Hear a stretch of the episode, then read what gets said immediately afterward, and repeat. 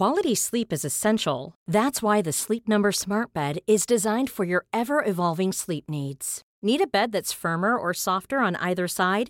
Helps you sleep at a comfortable temperature? Sleep Number Smart Beds let you individualize your comfort so you sleep better together. JD Power ranks Sleep Number number 1 in customer satisfaction with mattresses purchased in-store. And now save 40% on the Sleep Number limited edition Smart Bed for a limited time. For JD Power 2023 award information, visit jdpower.com/awards. Only at Sleep Number stores or sleepnumber.com.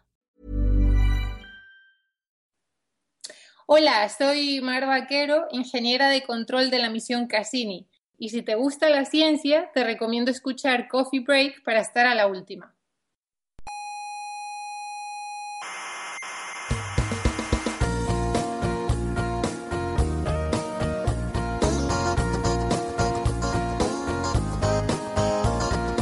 Aquí comienza Coffee Break, la tertulia semanal de la actualidad científica. Yo cuando oigo hablar de ciencia, ¿Sí? me, me excito ¿Se excita? sexualmente. Ajá. O sea que empiece esto ya porque ¿Por qué qué? tengo ganas de pasar un buen ratico.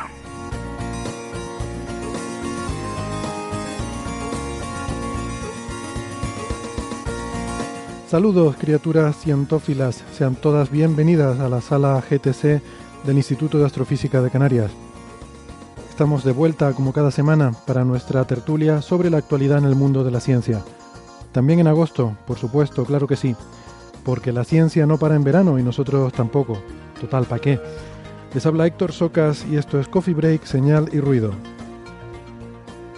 Esta semana hemos recibido muchas, muchas preguntas, sobre todo relacionadas con el episodio anterior y el fondo cósmico de microondas, se ve que es un tema que ha despertado mucho interés y hay algunos conceptos que parece que no están del todo claros, así que en algún momento me gustaría detenerme un poco para explicar mejor algunas de las cosas con, con calma y, y con tranquilidad. No será hoy, porque hoy tenemos el programa bastante cargado, pero me apunto a todas estas preguntas que hemos ido recibiendo para ver si las podemos ir sacando en episodios venideros. Les pido un poco de paciencia porque sobre todo esta semana estamos un poco desbordados. Hemos recibido muchísimos mensajes y no la verdad es que no estamos dando abasto para responderlos a todos. Pero bueno, poco a poco lo iremos haciendo, como les digo, un poquito de paciencia y a ver si, como decía, en un programa próximo podemos sacar algunas de las preguntas más frecuentes que hemos ido recibiendo. Mientras tanto, hoy les proponemos hablar sobre algunos de los temas que están de actualidad en estos días. Por ejemplo, las medallas Fields, el gran premio de las matemáticas. También relacionado con las matemáticas, tenemos el descubrimiento que han hecho unos amigos nuestros eh, de una nueva forma geométrica en el tejido epitelial de los animales. Y abriendo un poco el horizonte, nuevos datos sobre el agujero negro supermasivo que hay en el centro de nuestra galaxia. Y también hablaremos de nuevos estudios sobre los requisitos para que se desarrolle vida en otros planetas, vida extraterrestre.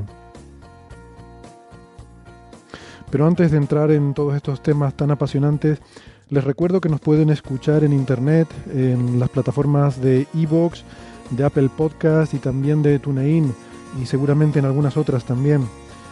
Les recomendamos que se suscriban porque así van a tener siempre disponible el último episodio en su dispositivo móvil eh, y no les cuesta nada hacerlo.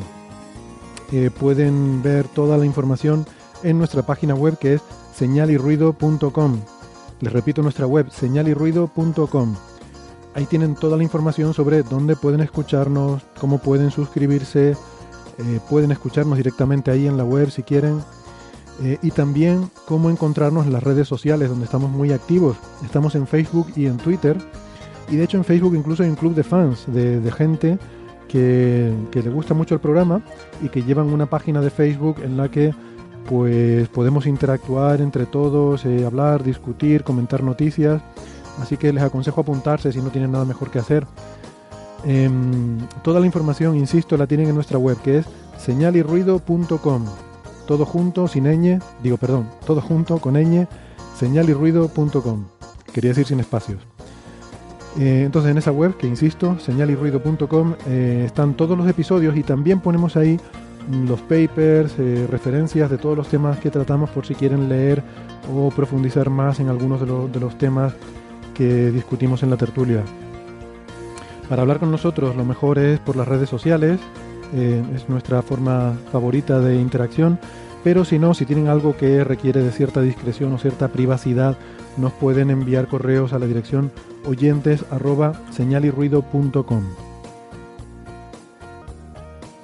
Estamos en varias emisoras de radio. En Canarias, en Icoden Daute Radio, Radio El Día, Radio ECA y Ondas Yaiza. En Madrid, en Onda Pedriza. En Aragón, en Radio Ebro y en Argentina estamos en la FM 99.9 de Mar del Plata. En nuestra página web tienen los horarios y las frecuencias con las que emiten eh, nuestro programa en, en estas emisoras.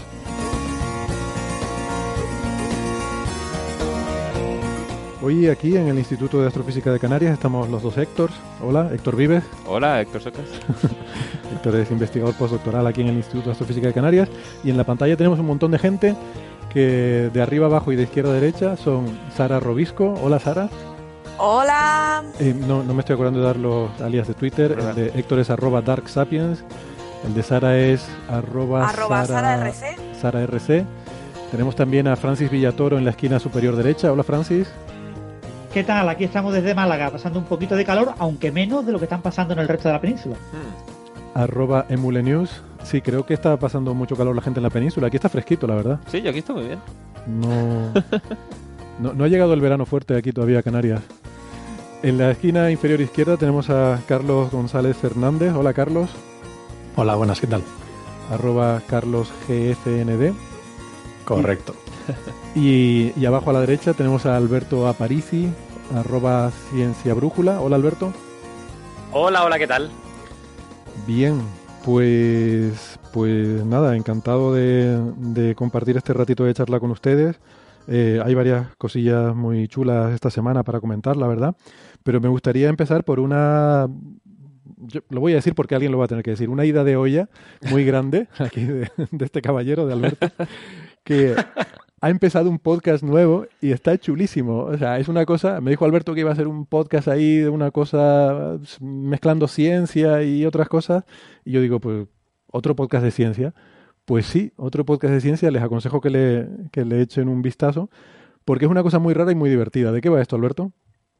Bueno, para empezar no soy solo yo, ¿eh? o sea, es, es, un podcast que hemos hecho entre tres, nos hemos juntado tres locos aquí en Valencia. Soy yo por un lado, Ignacio Crespo, que, que es médico, y Arcadi García, que es youtuber y físico también como yo. Y Qué pues... bonito, como tres quarks, como tres quarks que forman un marido. Exacto. Un ladrón. Un día, un día hablando, yo les dije, joder, me apetecería hacer un podcast, porque fuese un podcast que sí, hablamos de ciencia, pero que haya otras cosas, ¿no? Que podamos poner pues trozos de películas y música y, y, alguna cosa más. Y entonces Ignacio de repente me dice, pues tú sabes de dónde podríamos sacar eso. Y yo, ¿de dónde? Pues de la LEF de Borges. Y yo, ¿cómo, cómo que el Aleph de Borges? y el, bueno, no sé si alguien ha leído el, el, relato que se llama El Aleph. Yo no les voy a hacer spoiler, no les voy a decir lo que, lo que es esa cosa, pero que sepan que nuestro podcast está en cierta manera inspirado en eso y contamos con una entidad que nos permite acceder a todo el espacio y el tiempo y que tiene su propia voz y que dice las cosas que le da la gana. Y aparte de eso, pues hablamos de ciencia, cada episodio de una cosa. Este primero hemos hablado del infinito desde varios puntos de vista. De hecho, Ignacio nos ha aportado una especie de visión así medio filosófica de qué sería el infinito en biología. Mm. Hemos hablado también de matemáticas, de física, de un montón de cosas y cada capítulo pues hablaremos de una cosa. Y... ¿Esa entidad va a aparecer siempre en todos los episodios o era, o era solo en este primer episodio? Ah. Esa entidad es consubstancial a este podcast. Si, si el Aleph desaparece, el podcast desaparece. Bueno, el universo entero, de hecho, desaparece. Entonces, eh, bueno, pues eso, eh, no, va a ser, no va a ser un podcast que salga una vez por semana, primero porque todos estamos liados con otras cosas y segundo porque requiere bastante postproducción, como verán los que, que la hace todo Arcadi, que es una especie de, no sé, maestro artesano de esto de, de la postproducción, es maravilloso. Mm. Él coge cosas que están bien y las convierte en cosas que molan un montón después de pasarlo por, por su ordenador. Eh, y entonces supongo que sacaremos como uno por mes o así.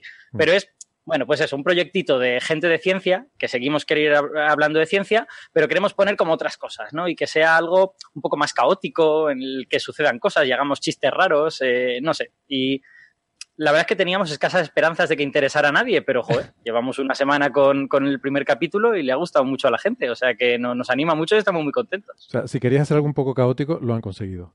Eh, a medias, a medias. Porque de lo, un poco caótico, caótico sí, un poco no. Francis. Por cierto, Alberto, el Aleph, cuando yo lo escuché por primera vez, me recordó a, al blog que tenía en el país eh, Miguel Ángel Morales, que es el autor del blog Gaussianos, que ah. prácticas en el país. Y él lo tituló El Aleph. Ha estado en el país eh, como hasta abril de este año y creo que ya lo ha dejado.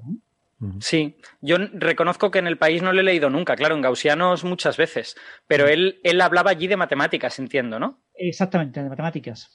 Claro, este, es que este primer capítulo ha sido muy matemático, luego tendremos, bueno, relativamente matemático, tendremos otros que serán menos y tal, pero, pero bueno, eh, es, es que bueno, no quiero hacer spoiler, pero efectivamente la palabra Aleph está también relacionada con cosas que contamos en el capítulo. Así que que lo escuchen y ya verán. Vale, vale. Muy bien, pues, pues nada, que yo, yo la verdad que lo recomiendo porque está, no sé, muy curioso, muy curioso, una cosa muy, muy rara y muy, pero muy divertida. Digo raro en el buen sentido, ¿no? Yo normalmente cuando digo raro suele ser, eh, suelo decirlo en el buen sentido. Bueno, eh, no sé por qué les apetecería empezar, pero que ya que hemos estado hablando sobre matemáticas y tal, que decía ahora Alberto, podíamos entonces empezar por las medallas Fields que se han, se han fallado eh, estos días y mm, es este premio que se, se, concede en matemáticas, que es uno de los premios más importantes que hay en matemáticas, pero que solo se da a, matemáticos relativamente jóvenes, de hasta 40 años, de donde está el límite. Y pues yo no lo he estado siguiendo, la verdad, pero creo que, creo que Francis y Alberto sí conocen bastante el tema, ¿no? ¿Quiénes han sido los agraciados eh, este año? Sí, bueno, este año la, el ICM, el Congreso Internacional de Matemáticos, se está celebrando en Río de Janeiro y empezó el 1 de agosto y el 1 de agosto en la ceremonia inaugural, aparte de un pequeño espectáculo musical, indígena, inspirado en temas brasileños, pues ha habido el anuncio de las medallas Fields, que es un premio que concede la Unión Matemática Internacional, la IMO. Lo se ha concedido a cuatro eh, matemáticos, eh, dos de ellos estaban en todas las listas y eran candidatos prácticamente seguros. Yo ya había eh, casi, tenía seguridad de ello y por eso lo predije como hace, como en noviembre del año pasado, ¿no? Y otros dos han sido relativamente sorpresa. Entre los eh, que se esperaban está el matemático alemán eh, Peter Skolse, que tiene 30 años, muy joven, es una de las grandes figuras que está revolucionando fundamentalmente lo que es la geometría aritmética, ¿no? bueno, esto es un campo matemático muy difícil de explicar, pero lo que sí es verdad es que eh, ya como estudiante de carrera ya hizo aportes que eh, han sido los que han motorizado gran parte del campo de la geometría aritmética en los últimos siete años. Y sin lugar a dudas es una de las grandes figuras, uno de los grandes genios jóvenes y merecía la medalla y por eso todos pensábamos que le iba a recibir. ¿no? La ha recibido también un italiano, eh, Alessio Figali, que tiene 34 años y que trabaja en ecuaciones en derivadas parciales, en temas relacionados un poquito con la física, fundamentalmente en una cosa que se llama transporte, el transporte óptimo, que si bien las técnicas que él está eh, utilizando son técnicas inspiradas en los programas de transporte, de optimización, que se utilizan, por ejemplo, pues para la carga y descarga de productos eh, y que se utilizan en, en, muchos temas industriales, pero él aplica ese tipo de idea a cómo evolucionan, eh, cambian eh, las soluciones de estas ecuaciones derivadas parciales, eh, ciertas características de esas soluciones como si fueran un problema de transporte y ha permitido pues, resolver varios problemas interesantes en algunos problemas eh, como las ecuaciones del flujo cuasi geostrófico, que son las que modelan cierto tipo de comportamiento meteorológico, la capa mm, baja de la atmósfera o la capa alta del océano. E, es un trabajo muy, muy de matemática aplicada. Después ha habido dos teóricos que para mí han sido una sorpresa por un lado, el kurdo iraní, que muchos medios se han hecho eco por el tema de que ha sido un inmigrante y de que, bueno, pues ha sido estos refugiados, se ha refugiado en Gran Bretaña. Y eh, Kocher Birkar, de 40 años, ha cumplido en julio, por lo tanto, cuando se conceden las medallas FIR, tienes que tener en enero del año correspondiente menos de 40 años. Él en, enero tenía 39 con lo que cumple con el requisito. Y él también es un especialista en geometría algebraica y ha hecho trabajo realmente muy eh, sorprendente porque conecta muchas eh, ramas de, eh, las soluciones de polinomios, de sistemas de, polinomios que son como variedades, eh, son como superficies, hipersuperficies, y que las estudia para, en ciertos casos en los que en lugar de trabajar con números reales o números complejos, que son como continuos, se trabaja con un número que se llaman peádicos, ¿no? Es un tema también muy relacionado con lo que ha hecho Peter Scholze. Y después el australiano, que nació en la India, pero que se crió en Australia, eh, la India no permite la doble nacionalidad, por lo tanto tiene solamente nacionalidad australiana. Eh, Akshay Venkatesh, de 36 años, que ha trabajado mucho en teoría de números y que ha conectado con teoría argódica y que ha hecho trabajos bastante relevantes en los últimos años. La medalla Field premia fundamentalmente a grandes contribuciones en los últimos cuatro años y los cuatro han realizado aportes muy relevantes a la matemática. Aparte de la medalla Field también se han concedido otros premios. Francis, pero fíjate que es verdad que en teoría la medalla Fields debería premiar cosas de los últimos cuatro años, pero en la citación, como, en, como en el resumen del trabajo que dan de alguno de ellos, citan cosas muchísimo más antiguas. O sea que no sé si es que están tratando de abandonar esa tradición, porque por ejemplo de Scholze citan pues eh, sus trabajos del año 2011, 2012, que si acaso deberían haber entrado en la anterior. Igual es que están intentando, pues, no sé, eh, ser un poco más flexibles en ese sentido o algo así. Bueno, lo cierto es que si tú eh, haces grandes contribuciones en cuatro años y a los cuatro siguientes años dejas de contribuir, eh, pierdes muchísimos puntos para la medalla Fields. Eh. Scholze sigue siendo, de hecho Scholze va a dejar ahora de contribuir fundamentalmente porque ahora va a ser director de un instituto de matemáticas del Max Planck Hmm. y va a tener un cargo que le va a requerir muchísimo tiempo y muchísimo trabajo, ¿no? Pero Scholze sigue trabajando eh, duramente y sus perfectoides, los espacios perfectoides que desarrolló mientras estaba haciendo la tesis doctoral, ¿eh? Hmm. sin haber sido doctor todavía, y que han revolucionado el campo, eh, todavía siguen produciendo muchos resultados. No, no, está, está claro, Aunque pero que... sean matemáticos muy jóvenes y hayan producido contribuciones con 20, 22 años y se mencionen esas contribuciones en la citación del premio, sus contribuciones es fundamentalmente lo que han hecho desde entonces hasta ahora. Sí, sí, sí. O sea que de alguna manera tú crees que si alguien hace contribuciones muy grandes, un poco se esperan, si es suficientemente joven, a ver si esas tienen un desarrollo suficiente, ¿no? De, de alguna manera. Sí, Scholz era demasiado joven para recibir, si lo hubiera recibido hace cuatro años, que estuvo entre los candidatos, de hecho en 2014, que fue en Corea el, el Congreso Internacional de Matemáticos, Mm. Scholz dio una de las charlas plenarias Hmm. y eh, pocos meses antes se hablaba de como firme candidato. Lo que pasa es que hubiera sido el candidato receptor de la medalla Phil más joven de toda la historia, era demasiado joven, ¿no? Sí. Pero aún así eh, lleva prácticamente 10 años realizando contribuciones capitales en, en este campo de la teoría de números y ha, y ha revolucionado la manera de ver las cosas, ¿no? Hmm. Entonces, es que claro, eh, comentar en detalle lo que han hecho es muy difícil, entre otras cosas porque yo no soy experto y porque para hablar de ese tipo de temas eh, tienes que hablar, eh, contar un poco la historia de, de muchos campos, ¿no? Entonces, uno de los campos que hoy en día en matemáticas está motorizando eh, gran parte de la matemática es lo que se llama la, el programa de Langlands, que Ujú. creo que ya hemos hablado una vez en, en Coffee Break de, de este programa. Claro, Y- porque le dieron el premio Abel a Langlands precisamente este año, ¿no? Parece Claro, que. el premio Abel. Y, y eso es uno de los campos en los que eh, se están aportando muchas ideas y, y- y parte de esas ideas son las ideas inspiradas en eh, la comología etal, una de las aportaciones de Grothendieck, que fue uno de los grandes medallas Fields, que fue una persona que, bueno, se abandonó la matemática y se fue al Pirineo y se perdió por ahí. Y es una persona que tiene una historia muy, muy curiosa. Y, y Grothendieck ofreció varias conjeturas en las que conectaba eh, mundos matemáticos muy diferentes, ¿no?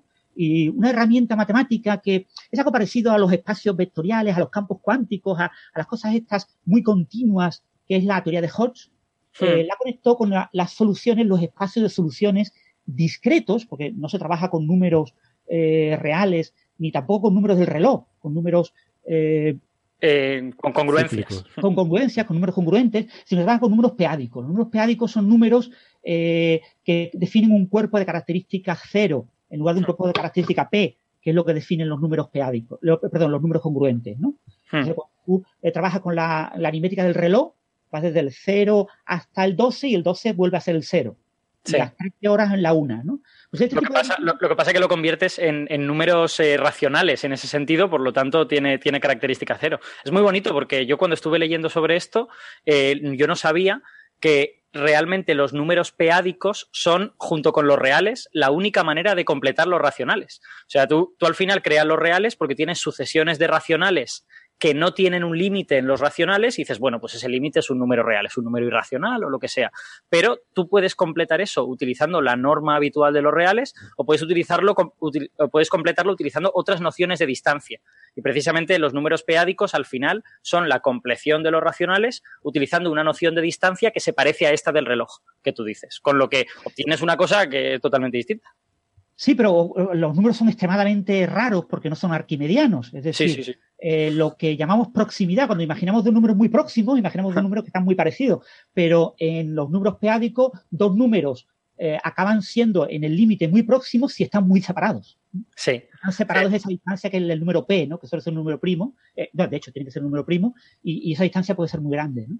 Exacto. De hecho, creo que si su diferencia es exactamente divisible entre una potencia del número primo, cuanto más grande sea esa potencia, más cerca están. O algo así. Exactamente. es algo totalmente antiintuitivo, ¿no? Porque quiere decir que números que están muy lejos en la recta real están muy cerca desde la noción de los peádicos. Sí, ¿Pero eso este sirve para algo o, es una especie de juego mental Sirve, Eh, para, sirve para muchas cosas, porque tú puedes demostrar que cuando quieres encontrar soluciones a ecuaciones, por ejemplo, en los enteros o solo en los racionales, si puedes demostrar que esas ecuaciones tienen solución en todos los campos peádicos, sabes que también hay.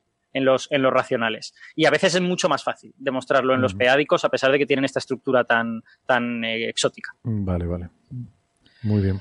Y sobre todo que nos dan una nueva, o sea, nos, da, nos ofrecen un nuevo conjunto de, objetos matemáticos que son muy interesantes y que podrán tener aplicaciones, que ahora mismo no tienen muchas aplicaciones. ¿eh? El programa de Langlands eh, se supone que es uno de los grandes motores de la matemática derivada de la teoría de cuerdas. Entonces, en, teoría de cuerdas, muchos cuerdistas ven eh, objetos del programa de Langlands como parte de los objetos que van surgiendo, ¿no? Realmente en teoría de cuerdas no sabemos lo que es la teoría de cuerdas y cuál será su versión definitiva, pero sí sabemos que es muy rica en objetos matemáticos y que este tipo de objetos matemáticos tan abstractos aparecen en teoría de cuerdas. Lo que pasa es que ahora mismo no tienen unas aplicaciones, digamos, que cualquier físico debería aprender o cualquier ingeniero. Yo he visto algunas charlas de Edward Frenkel, que no reconoceré que no las he entendido completamente, pero básicamente la idea que transmitía era como en el programa de Langlands, tú tienes dualidades que relacionan cosas que aparentemente son muy diferentes, cosas discretas y cosas continuas, tú al encontrar dualidades similares en teoría de cuerdas, quizá las puedes describir utilizando estos objetos matemáticos. Esa es la idea con la que yo me quedé. Y después otro punto interesante, quizás que no han destacado muchos medios, es que eh, en la línea de la, de la gran problema matemático abierto en la actualidad, que es la hipótesis de Riemann, que bueno, está, eh, está premiado con un millón de dólares a quien lo resuelva, eh, gente como Scholze Peter Scholze, que ha recibido la medalla Field, no lo necesitan porque el gobierno alemán le dio dos millones y medio de euros hace un par de años para investigar en matemáticas, ¿eh? con lápiz y papel. Pues, eh, pero bueno, en cualquier caso, eh, línea de un montón de papel. en la línea de utilizar los espacios perfectoides y las técnicas matemáticas desarrolladas por Scholze, que lo mismo eh, parece prometedora en algunos sectores, ¿no? aunque todavía hay dudas en otros sectores. Yo, desde luego, el, o sea, yo no, no, puedo decir que entienda los perfectoides, porque además me he enterado de que existían a raíz de esta medalla Fields. Pero, pero empecé, empecé a leer porque vi que estaba entre los candidatos, básicamente. Pero eh, desde luego, los matemáticos que sí saben de esto dicen que relacionan de manera muy natural cosas que en principio dirías que no tienen nada que ver, con lo que a lo mejor puedes encontrar soluciones a problemas de un campo que no sabes cómo atacar, utilizando técnicas de otro campo que sí sabes atacar. Y sobre todo aquí, hay que destacar una cosa muy, muy importante. Eh, si tú quieres ser realmente muy, muy bueno y muy citado en tu campo, debes de ser un gran divulgador de lo que haces. Mm. Y Peter Scholze es un excelente docente, lo cuenta maravillosamente. Eh, eh, las charlas suyas son charlas en las que se entienden cosas que son extremadamente difíciles. Claro, tienes que dominar un mínimo de lenguaje, tienes que ser doctor en, geometría algebraica para enterarte solamente de las definiciones. Pero te lo cuenta de una manera tan sencilla, tan aparentemente sencilla y lo tiene tan claro. Es una de, las, estas personas que no toma notas, que lo tiene todo en la cabeza y que cuando va a dar una charla de una hora con un folio en el que ponga el índice de las cosas que tiene que contar, él la va desarrollando tranquilamente y, esa capacidad de contar y relatar y, simplificar cosas extremadamente complicadas es lo que ha hecho que miles de matemáticos quieran aprender sus tecnologías matemáticas y por eso es muy, muy popular y por eso era el candidato más firme a la medalla Field. Eso no quita que los otros candidatos también hayan hecho cosas muy, muy interesantes. Claro, claro. A mí una, una cosa que me, que me, llamó la atención, porque no había visto ninguna entrega de Medalla Fields, todas las demás me habían, me habían tocado, digamos, a posteriori y no había visto el vídeo, es lo diferente que es el ambiente cuando esto se da pues delante de muchas autoridades y todo esto, es un ambiente más frío, más formal, y sin embargo este ambiente de que te den la mayor distinción en una sala repleta de colegas súper bonito. O sea, la gente levantándose, aplaudiendo con mucha, con, como con mucho respeto, sabiendo que están dándole un gran honor y que ese honor emerge de ellos, ¿no? Emerge de la propia comunidad. A mí me parece muy bonito. Yo creo que los matemáticos tienen tienen como talento para hacer estas cosas sociales, que yo a veces echo de menos en los físicos, que somos un poco más autistas. El, los matemáticos creo que lo hacen, que lo hacen muy bien. Por cierto, que ha ocurrido una terrible desgracia. Uno de los receptores de la medalla Phil, eh, Cocher Birkar, el de 40 años, eh, ha perdido el maletín con la medalla dentro, el móvil dentro. ¿En serio? Parece que hay unas cámaras de vídeo que por casualidad grabaron a quien lo ha robado y ahora la cuestión es que la policía lo identifique. Por eso, perdido entre comillas. La, la, verdad, la verdad es que parecía un hombre despistado. Cuando salía en los, en los vídeos, estaba ahí, salían, o sea, así como el italiano le veías que era un, claramente es un hombre al que le gusta explicar cosas y está, salía ahí hablando con mucha gente. Este hombre era un hombre más tímido, ¿no? Más, eh, aunque a mí me gustó mucho, para cada uno de ellos hicieron un vídeo diferente y las declaraciones de Birkar pues eran eh, él recordaba mucho su infancia en el Kurdistán y hablaba pues de, de, cosas que no solo son científicas, también sociales y era, era bonito en ese sentido. Pero parecía un hombre tímido, efectivamente. Y, la, y las aportaciones de Birkar son muy interesantes en teoría de cuerdas, porque él es uno de los padres de, bueno, de la versión moderna de una cosa que llaman el programa de modelos mínimos para variedades y entre ese tipo de ejemplos de variedades que son modelo mínimo, están los espacios fibrados de Fano Mori, que es donde más ha trabajado él, y las variedades de Calabi Yau, que se utilizan ah. en las clasificaciones de la teoría de cuerdas. Así que parte de las cosas que él ha hecho son cosas que tienen aplicaciones en teoría de cuerdas de manera directa. ¿Tú sabes, ¿Tú sabes lo que son los, el programa de modelos mínimos? Porque yo sé el nombre, lo vi ayer y, no, y parecía algo como bien conocido, pero yo sin embargo no sabía lo que era. Eh, bueno, básicamente la, la, idea es que, eh, bueno, yo no soy experto, ¿vale?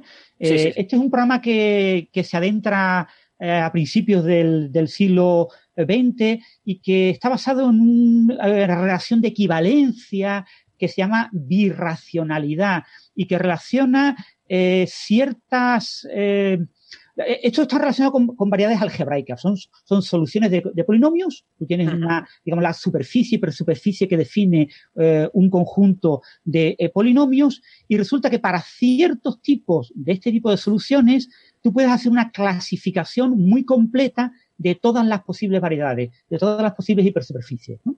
Entonces utilizas una, esta propiedad que, que, llaman birracionalidad y que es una propiedad así un poco, eh, ex, di, para mí es difícil de explicar fácilmente.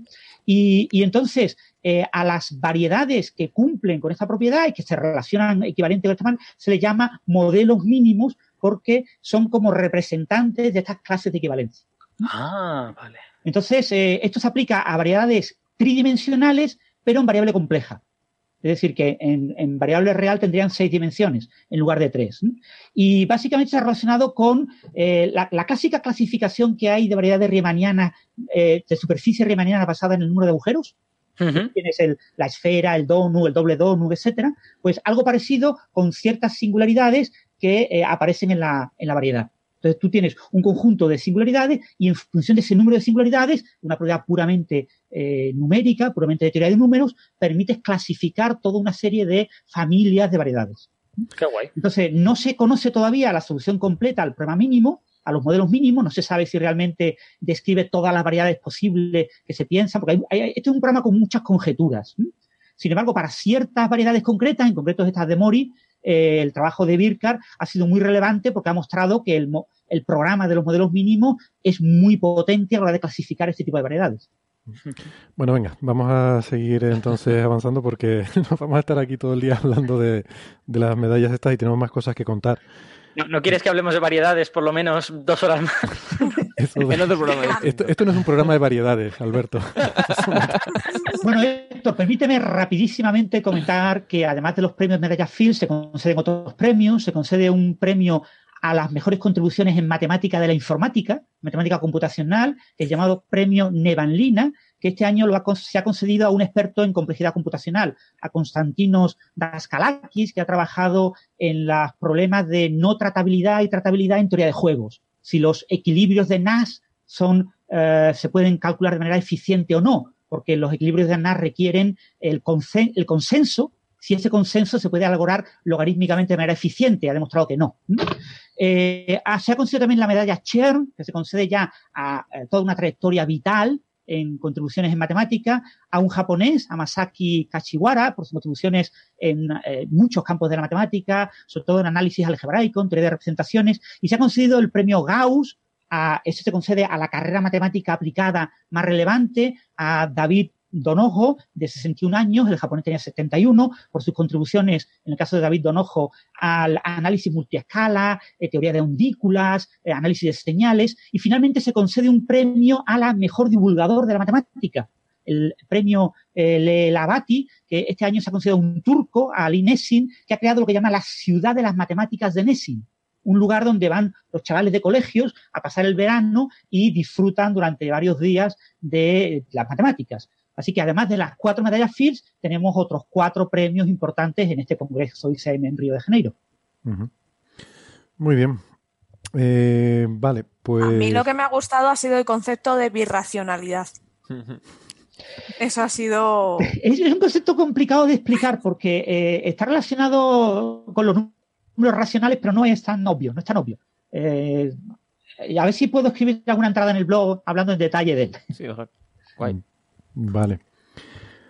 Que, pues que eso, que, tenemos, tenemos bastante más temas, así que si les parece vamos a ir pasando porque otra de las noticias importantes de estos días es em, esta, no sé, ha salido en, eh, como titular, un titular que a mí no me gusta mucho en medios de comunicación, de un nuevo test de la teoría de la relatividad general de Albert Einstein, pero que, bueno, sí, es verdad estrictamente, pero que yo creo que test de la relatividad general tenemos muchísimos y este no es particularmente interesante en ese sentido, pero la cuestión es que eh, se han eh, publicado resultados de observaciones de, una estrella que orbita muy cerquita del agujero negro supermasivo del, del centro de nuestra galaxia y eso nos aporta nuevos datos sobre el agujero negro, sobre la estrella y sobre la teoría de la relatividad general, ¿verdad? Me pareció súper interesante esta investigación, que además es una cosa que lleva ya muchos años y, no sé, eh, Héctor, si nos quieres contar un poquito los detalles de este trabajo. Sí, eso me lo mira bastante. Y, bueno, primero quiero decir que, a ver, el tema de nueva comprobación de la relatividad general es que cada comprobación, ah, cada comprobación la hacemos como en un ámbito diferente, ¿no?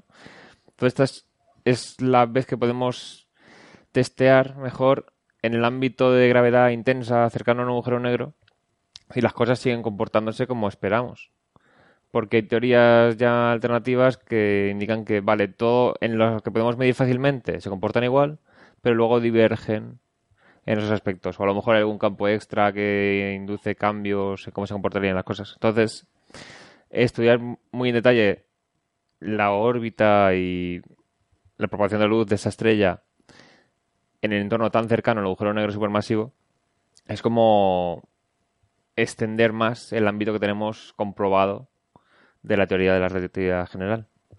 Entonces, lo que se ha hecho es, en torno al agujero negro supermasivo de la Vía Láctea, hay como un cúmulo de estrellas, algunas de ellas que son bastante brillantes, se pueden ver desde la Tierra si no las observamos en el visible, porque hay polvo, nubes de polvo en la galaxia entre medias, pero en radio, en infrarrojo, pueden observarse la zona.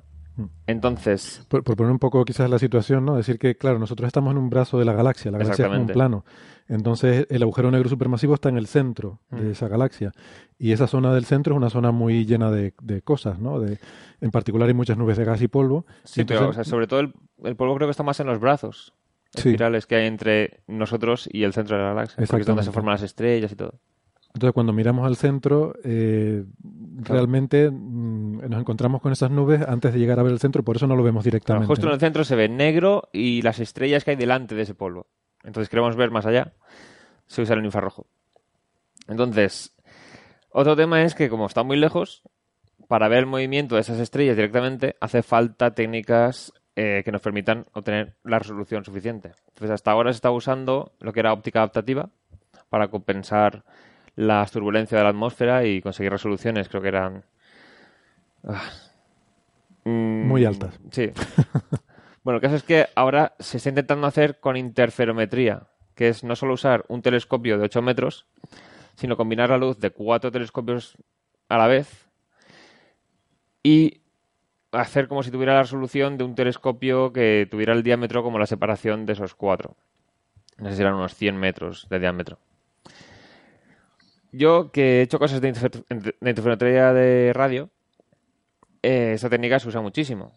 O sea, las de onda de las ondas de radio son demasiado grandes para obtener con una antena sola una resolución suficiente. Entonces lo que se hace es, normalmente, es un, un observatorio es un interferómetro. Tienes muchísimas antenas, combinas la luz de todas, teniendo en cuenta en la fase en la que te llega la onda electromagnética. O sea, tú tienes no solo la cantidad de luz que llega a cada telescopio, sino cómo va oscilando el campo eléctrico al llegar a cada antena. Entonces eso lo puedes hacer interferir y entonces eh, según lo que tarde la señal de cada ángulo en la imagen en llegar a cada telescopio se puede reconstruir una imagen con mucha más resolución. ¿Qué ocurre? Que en radio tú puedes en cada telescopio registrar cómo varía el campo eléctrico de la onda y luego lo mandas por cables y ya lo correlacionarás todo. Se puede hacer incluso a posteriori. Pero en el óptico infrarrojo no podemos hacer esto.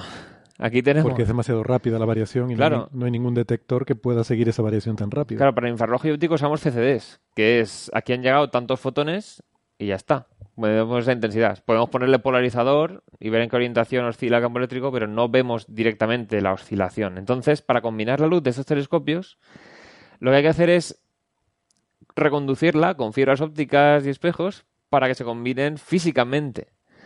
Entonces, el instrumento Gravity es lo que hace, es combina luz de los cuatro in situ. Creo que tiene alguna parte móvil Esto, con esto es esto. en Chile, ¿verdad? El, Está en el Chile. VLT. El VLT, el Very Large Telescope, telescopio muy grande. Sí. Claro, solo es muy grande, los siguientes ya serán extremadamente grandes y tal. Pero yo creo que no ¿En es muy... serio? ¿No hay imaginación para poner nombres más divertidos a los telescopios? Que son No. telescopio muy grande, telescopio un poquito más grande, telescopio... Bueno, el de el de 30 metros lo van a llamar telescopio de 30 metros. Sí, es en que vez de es decir como, solamente joder. muy grande. Es bastante Espérate, espérate sí. que de- dentro de tres o cuatro años será el Qatar Airways, Coca-Cola, McDonald's. Ese, ese va a estar bien. Hombre, hubo una Yo, época... yo propongo desde ya el nombre de telescopio que te cagas de grande. No, porque entonces el Eso siguiente es. que... No, no, pero es que, es que hemos pasado es por el eso. cojo telescopio. Es que hemos tenido el telescopio abrumadoramente grande. Sí, sí, el, OWL, eh, Overwhelmingly Large. OWL, que además es la, ¿no? significa búho. Sí. Era Overwhelmingly Large Telescope, ¿no? El telescopio abrumadoramente grande. Pero está cancelado, ¿no? Está... Eh, ese ¿No era originariamente el nombre original del ELT? ¿O era... Ah, no, este no, es de 100 este iba, a ser, metros. este iba a ser de 100 metros Este de de 100 diámetro. metros, sí, sí, cierto, cierto. Bueno, 100 metros de espejo. O Sí, sea, sí, sí, un- de un espejo. de 100 metros. Segmentado, Joder, pero espejo. Pero el VLT, o sea, VLT realmente son cuatro Claro, telescopios, como es un Héctor. observatorio. Es un observatorio. Es que yo creo que originariamente se llamaba VLT a la combinación de esos cuatro Es telescopios. posible. O sea, son cuatro telescopios de 8 metros Ujú. Eh, que se iban a combinar para hacer interferometría. Yo me acuerdo esto se lleva hablando hace un montón de años, pero nunca habían salido resultados realmente impactantes hasta recientemente, ¿verdad? Bueno, se llevan que- haciendo cosas. Yo Sí, pero, pero recientes. Creo que hace poco que realmente se está explotando a, a plena capacidad la capacidad interferométrica. Sí, pero hace, hace 10 años ya, o casi 10 años ya se está usando para cosas. Sí, eh, V- VLTI, que es, eh, eso lle- lleva, o sea, vamos, yo recuerdo hace tiempo las imágenes de Betelgeuse, por ejemplo. No, no, no, no eran de Betelgeuse, era de VIK o algo así. O No sea, hay resultados por ahí. Dices la, la Lo que resolver el disco de la estrella. Sí, creo que Sí, Betelgeuse, el, ¿no? el Es la problema, gigante el problema que tiene esto de la interferometría, que es un poco lo que comentaba Héctor, es que... ¿Qué, Héctor? Siempre estamos eh, igual. eh, eh, Da igual. Vives. Eh, el que no, no, no tú, Héctor, el otro Héctor. Eh, el problema es que, digamos, el, el- la holgura que tú tienes para hacer las cosas. En general, esto es un principio general de astronomía. Tú, cuando construyes cualquier tipo de instrumento, la holgura que tú tienes depende de la longitud de onda. Claro. Entonces, en radio tienes longitudes de onda que a lo mejor llegan a metros. Mientras que cuando estás trabajando en en el infrarrojo, que aún así no está mal como el óptico, en este caso, la longitud de onda típica es una micra, una o dos micras. Sí. Entonces, claro, tú tienes cuatro te- telescopios que a lo mejor están separados entre sí 10 o 20 metros y tienes que controlar la, posición de estos telescopios con cosas que son, yo qué sé, el décimo de un pelo y cosas así. Entonces, gran parte de la dificultad de eso es esto. O sea, que tu, holgura de error, digamos, es muy, muy, muy, muy pequeña. Mm. Esto básicamente es lo mismo que. Es lo mismo, no, no es lo mismo, pero conceptualmente las dificultades, la razón por la que esto es difícil técnicamente es similar a lo que pasa con LIGO y con los interferómetros Claro. para ondas gravitacionales. O sea, tú tienes dos, en el caso de LIGO, son dos haces de láser que los mandas muy lejos a 4 kilómetros de distancia y luego los tienes que hacer interferir. Eh, o sea, los tienes que combinar, como decía Carlos, con esta precisión para, eh, para ver el patrón de interferencia de estos dos haces.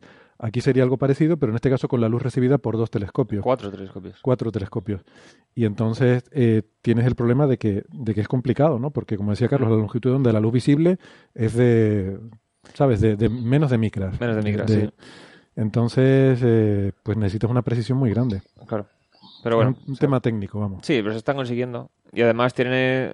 O sea, el tema es en radio, por ejemplo, tú para compensar la distorsión atmosférica, la, o sea, puedes medir tu objeto, medir una fuente que sabes cómo brilla muy bien, luego vas cambiando y luego ya a posteriori dices, vale, pues ajusta la fase como va variando según la fuente de calibración y luego ya compensas la otra. Aquí hay que hacerlo todo conforme te llega la señal. En tiempo Entonces, real. Tiene parte de camino óptico con espejos que se puede desplazar físicamente para retardar o, o- o adelantar la señal. Esto, todo esto lo digo porque nos lo estuvo explicando Gustavo Rodríguez Coira, que es un coautor de este artículo, que estuvo trabajando aquí en el IAC, creo que haciendo el doctorado, me parece, o el máster.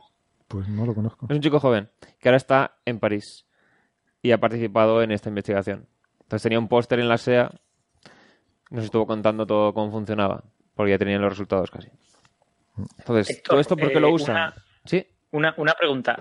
El- al final, el objetivo de. O sea, quiero decir, eh, no sé si has terminado de describir el, el setup experimental, pero no te quiero interrumpir.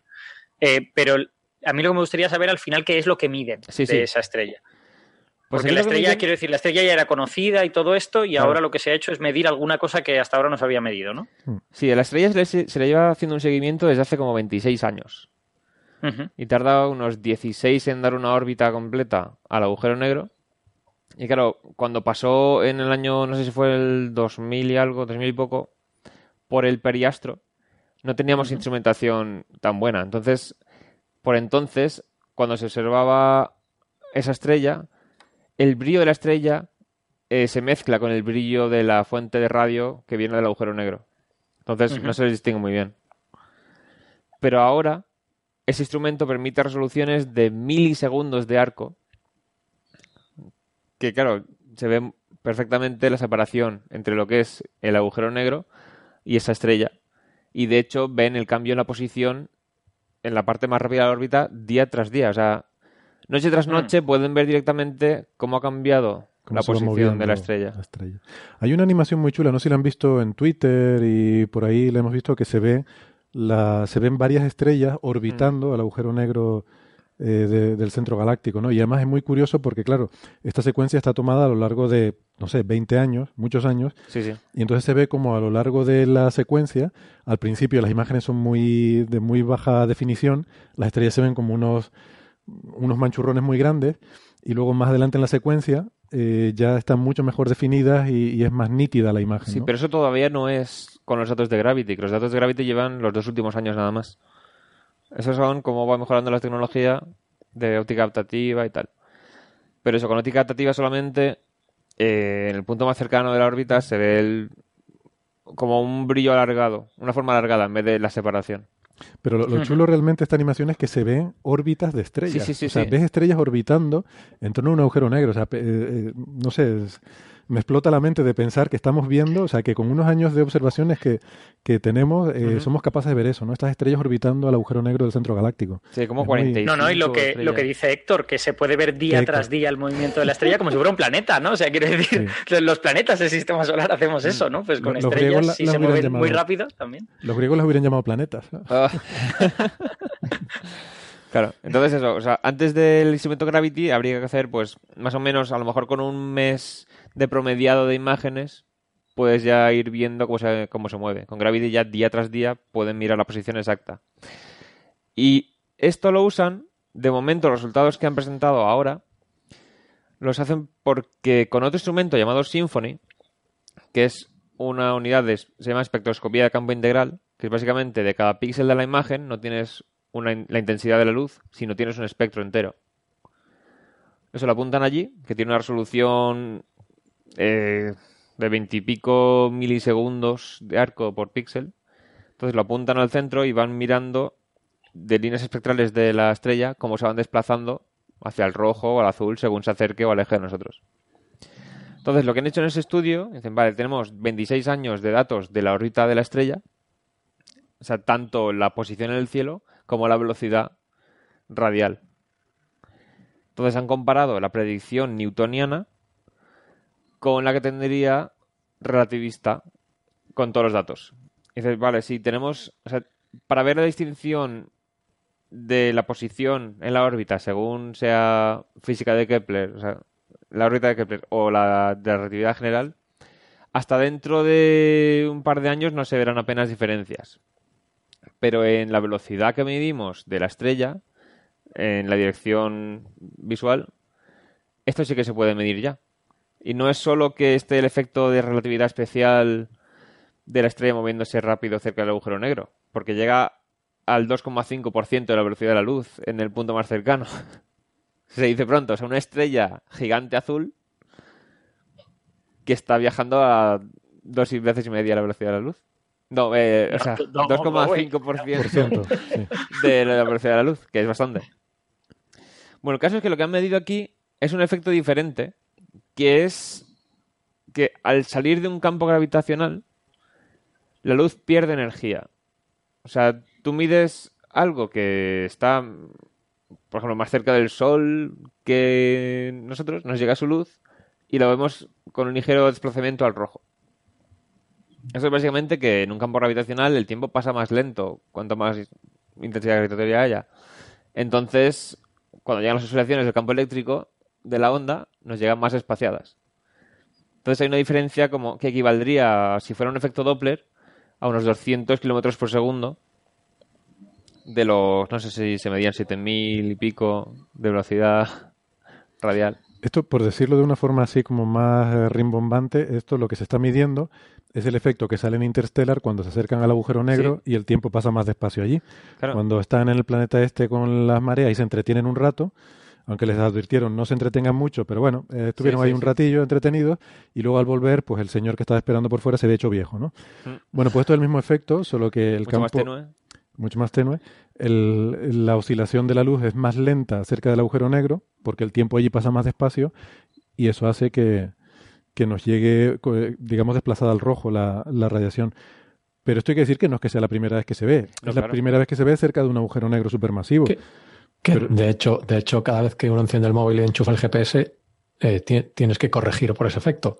O sea, los satélites que están un poco más fuera del campo gravitatorio terrestre con respecto a tu móvil también sufren este, este efecto de redshift gravitatorio. Sí, hay que comenzar por dos cosas. Una es la relatividad especial, que como van más rápido en su órbita, su tiempo pasa más lento, pero como están más lejos de la gravedad terrestre, su tiempo pasa más rápido. Entonces son ahí dos efectos. O sea, el tiempo para nosotros pasa más lento que para el satélite GPS porque nosotros estamos en un campo gravitatorio mayor que el satélite.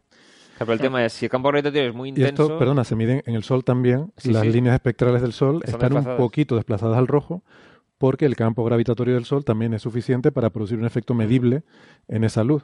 O sea, de nuevo, las oscilaciones del campo eléctrico y magnético son un poco más lentas por, por el campo gravitatorio del Sol pasa un poquito más lento el tiempo allí. Entonces eso, estamos midiendo la dilatación temporal en un campo gravitatorio más intenso de lo que podíamos medir hasta ahora. Esa es la noticia importante.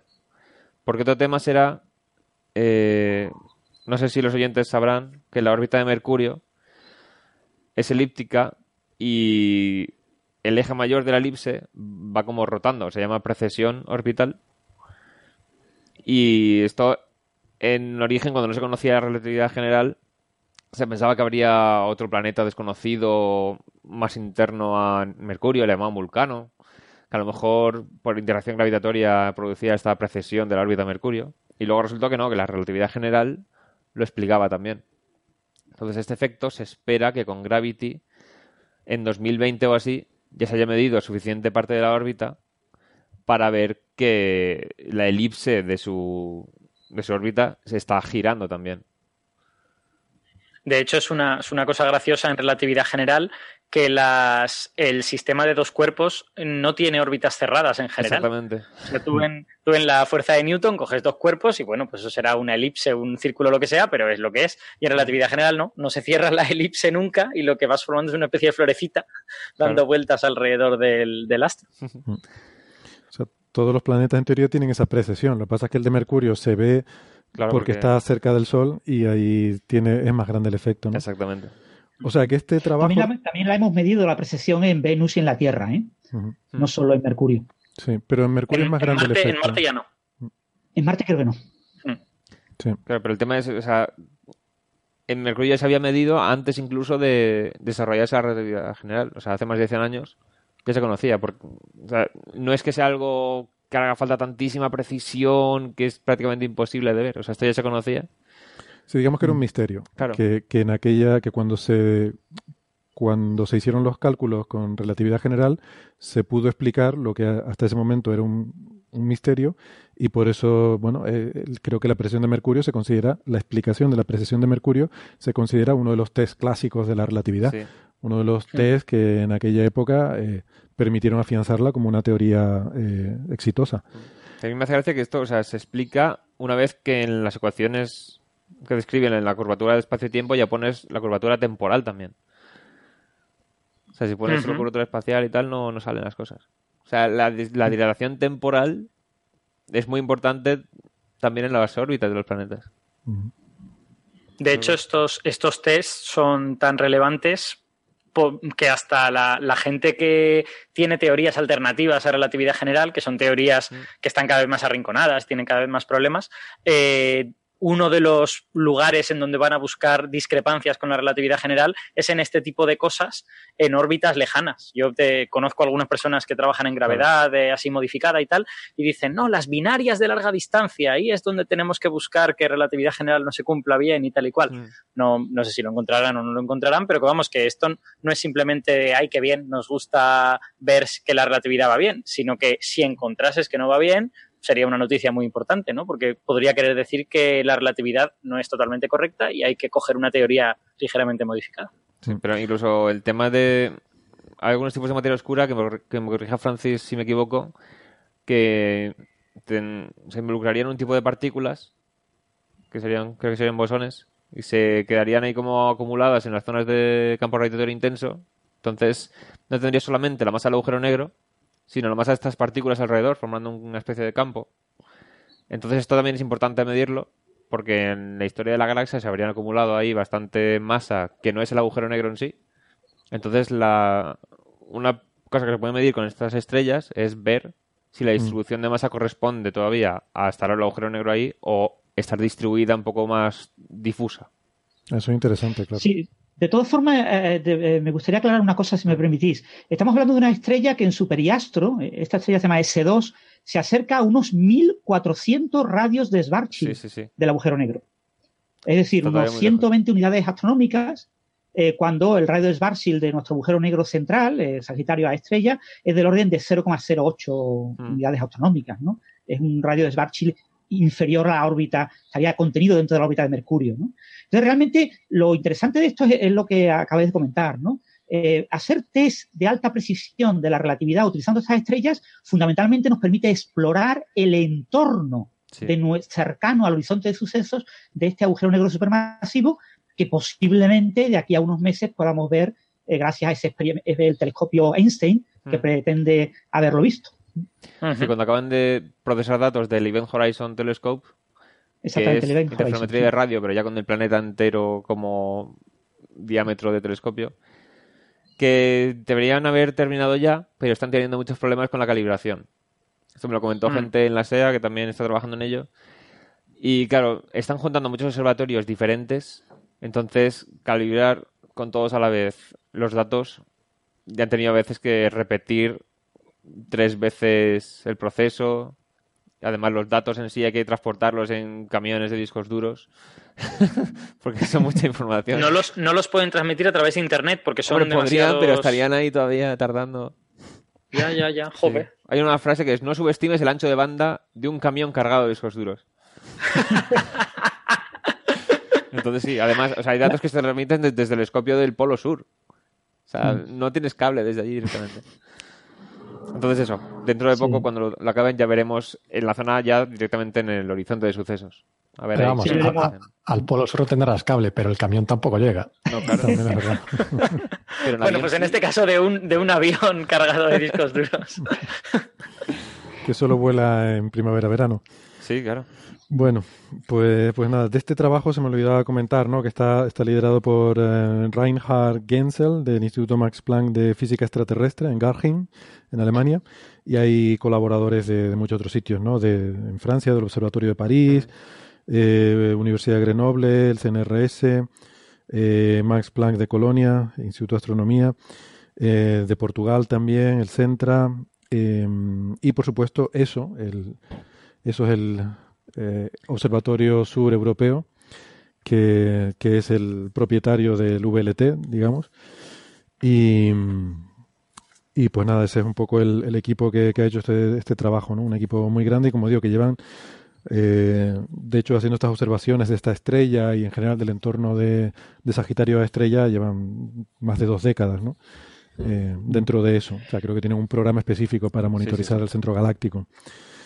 Pues, pues sí, Pero- yo creo que A mí me gustaría destacar, si me permitís un segundo, hay otro grupo, un grupo americano, el, liderado por una mujer, por una astrónoma, Andrea Guez, la Universidad de California, que utiliza los telescopios de Hawái, Mm. que también lleva desde el año 1992 estudiando estas estrellas y son, eh, tanto Gensel como Guez, los dos grandes candidatos a un posible premio Nobel en este tipo de temas, porque estamos caracterizando un agujero negro supermasivo con bastante lujo de detalles Mm. y eso podría merecer un premio Nobel y sería un premio Nobel compartido entre una mujer y un hombre. Claro. Y el grupo de ella todavía no ha publicado datos del máximo acercamiento de la estrella S2 porque querían tomar todos los datos de también si- a ver si se veía este cambio de la órbita por la precesión. O sea, se estaban esperando a ellos no solo al máximo acercamiento, sino a que se alejara suficiente y tener la No, y velocidad que Guez para- probablemente quiere enviarlo a Science, entonces necesita ver Claro. eh, el efecto realmente este de la percepción del perihelio, Hmm. del periastro, perdón, no perihelio, perihelio con el sol, periastro bueno. de, de esa estrella, y, y probablemente ella lo lance directamente hacia Science y ya veremos si Genzel puede colarlo en Nature o no, a ver qué pasa. Claro, aquí en este caso lo que les, lo que les motivaba más era dar a conocer el instrumento Gravity. Porque luego Sí. se usará, o sea, es una técnica de interferometría muy potente que no sirve solamente para esto. O sea, este fue su motivación. El, ya, el nombre del acrónimo viene dado por lo del agujero negro supermasivo, pero luego se podrá aplicar a muchísimas más cosas. Entonces esto es lo que les interesaba, tener un resultado potente y este era pues lo principal. O sea, se diseñó el instrumento prácticamente para esta finalidad. no sé si Carlos tenía algún comentario que me pareció antes. Sí, que eh, hay más cosas, además de, aunque evidentemente el resultado estrella es la estrella esta, hay más cosas, hay más cosas que escondidas por el artículo. Una cosa eh, que, que ha un poco volado por debajo del radar, como dirían los ingleses, es que ta- este, este eh, también han medido con mucha precisión la distancia al agujero negro, Sí. Que es un, un ingrediente en muchísimos modelos, de, inclu- incluido que es una, es una de estas cosas que, que es una medida relativamente eh, anodina, digamos, pero que tiene mogollón de influencia en muchas cosas. Entre ellos, por ejemplo, eh, pues los modelos de del halo de materia oscura de la Vía Láctea. Sí, sí. Porque eh, es muy, o sea, todos estos modelos, o, o muchos, bueno, sí, todos los modelos que tenemos sobre nuestra Vía Láctea, uno de los, uno, u- una de las cosas que tienes que saber con la mayor precisión posible es la distancia entre el Sol y el centro del, de la distribución de masa de la galaxia. Claro. Entonces, el centro de la distribución de masa de la galaxia es el agujero negro, eh, eh, este agujero negro. Mm, Pero como es un agujero negro, pues no puede uno ir allí, eh, es difícil medirlo. sí. Entonces, hay muchas maneras de, hay 50.000 maneras de, de estimar estas cosas y eh, en general la, la- la- la distancia tradicionalmente se ha puesto entre 7,5 kiloparsecs, que son como eh, 20 y pico mil. 12.000 años luz, una cosa así, deben ser, no, 21.000, ¿no? 21.000 años He luz. dicho deben 20 y pico porque... o sea, Sí, A sí, tres por años tres, luz por paso, más o menos. menos, sí. por 3.000. Entonces, entre 7,5 kiloparsecs y 8,5 kiloparsecs. Y ahora Pues con esto lo han colocado en, en 8,1, creo que es la medida que dan, mm. que es Justo un medio. poco más corta de lo que la gente sospechaba, pero bueno, está, está ahí. O sea, mucha el, estándar que se 8,5, supone que hay que usar es 8,2. 8. ¿Perdón? No, que había mucha gente usando 8,5, 8,2 Sí. y ahora todos los que tienen, decimos, asumimos tal distancia, ahora tendrán que corregir. Sí, en general a- a- era una cosa interesante porque eh, en general las medidas, esta medida de- de- del radio galactocéntrico que se llama, hay dos tipos de medidas. Gente que mide luz de estrellas y gente que hace cosas eh, trigonométricas de cualquier, de cualquier tipo, ¿no? Esta, por ejemplo, esta es, si quieres, no es, una, no es una distancia trigonométrica, pero bueno, es una distancia geométrica, en cierto modo, ¿no? Pueden- lo sacan de la órbita, si no me equivoco, de la, de la estrella. Sí, o sea, es uno, uno de los parámetros del modelo que tienen que ajustar a la órbita de la estrella con todos los datos de los 26 años. En general, todas, todos los, los, eh, métodos geométricos tien- tienden a dar dis- eh, distancias más largas que los métodos visuales. En parte, es eso, o una de las posibilidades es que eh, lo que comentaba antes, lo que comentaban ambos sectores antes, que el, el polvo, la distribución de polvo que tienes entre, entre tú, que hay entre, entre tú y el centro de la galaxia, eh, hace que las estrellas parezcan menos brillantes de lo que son. Claro, pues, Entonces, el modelado, cómo uno modela el polvo es bastante complicado, Mm. de manera que te puede empujar las cosas cerca o lejos. Entonces, eh, parte de esa, de esa disyuntiva que había entre medidas fotométricas y medidas geométricas puede venir de que eh, el modelado de este polvo, que es una cosa bastante complicada, pues no sea perfecto. Claro. O sea, yo, como última curiosidad ya, aunque Héctor me perdone, estamos pasando de tiempo. O sea, el tema Te es perdono. con medidas de interferometría de muy larga base, o sea, con radiotelescopios en continentes distintos y tal, respecto a los cuásares de fondo, eh, se ve desplazarse en el cielo esta fuente que correspondería al agujero negro central. Pero esto se ha visto que es consistente con el movimiento del Sol en torno a la galaxia. O sea, podemos ver cómo se desplaza respecto al fondo porque estamos orbitando la galaxia. Entonces, ahora, si tenemos una medida buena de la distancia exacta que hay al agujero negro, supongo que también podría verse la velocidad del Sol orbitando la Vía Láctea. Pero ¿Qué es que lo vemos, de una imagen a otra en varios años, vemos el efecto de estar moviéndonos en órbita en torno a la Vía Láctea. ¿Qué pasa? Que es otro, de, los, de, lo- de, las, de los ingredientes básicos de, Sí, sí. Eh, eh, los oyentes del programa ah, nos, nos a- a- habrán oído hablar mucho del satélite Gaia. Claro. Entonces, eh, Gaia, Gaia mide varias cosas. Una de ellas es, digamos, el, el movimiento eh, transversal de las estrellas, o sea, y, y otra es el movimiento o la velocidad longitudinal, cómo parece que estén moviéndose con respecto a nosotros. Pero claro, se mueven con respecto al Sol y el Sol también se está moviendo. Claro. Entonces, de alguna manera necesitas saber cómo se mueve el Sol para poder, eh, digamos, descontaminar eh, eh, el movimiento de todas las demás estrellas del movimiento propio del Sol. Bueno, yo con, con tanto movimiento me estoy mareando. Eh, necesito parar un momentito para, para recomponerme y ya aprovechamos y hacemos la, la desconexión eh, con, de las radios para... eh, bueno, nos despedimos de los amigos que nos están escuchando por la radio hasta la próxima semana y eso sí, les invitamos a que si quieren seguir la conversación, pues que nos busquen en el podcast, que nosotros vamos a ir charlando un ratito más sobre otros temas muy interesantes eh, y si están eh, escuchándonos por internet, pues no toquen nada, que volvemos en un segundito. Venga, hasta ahora. Hasta ahora. Chao.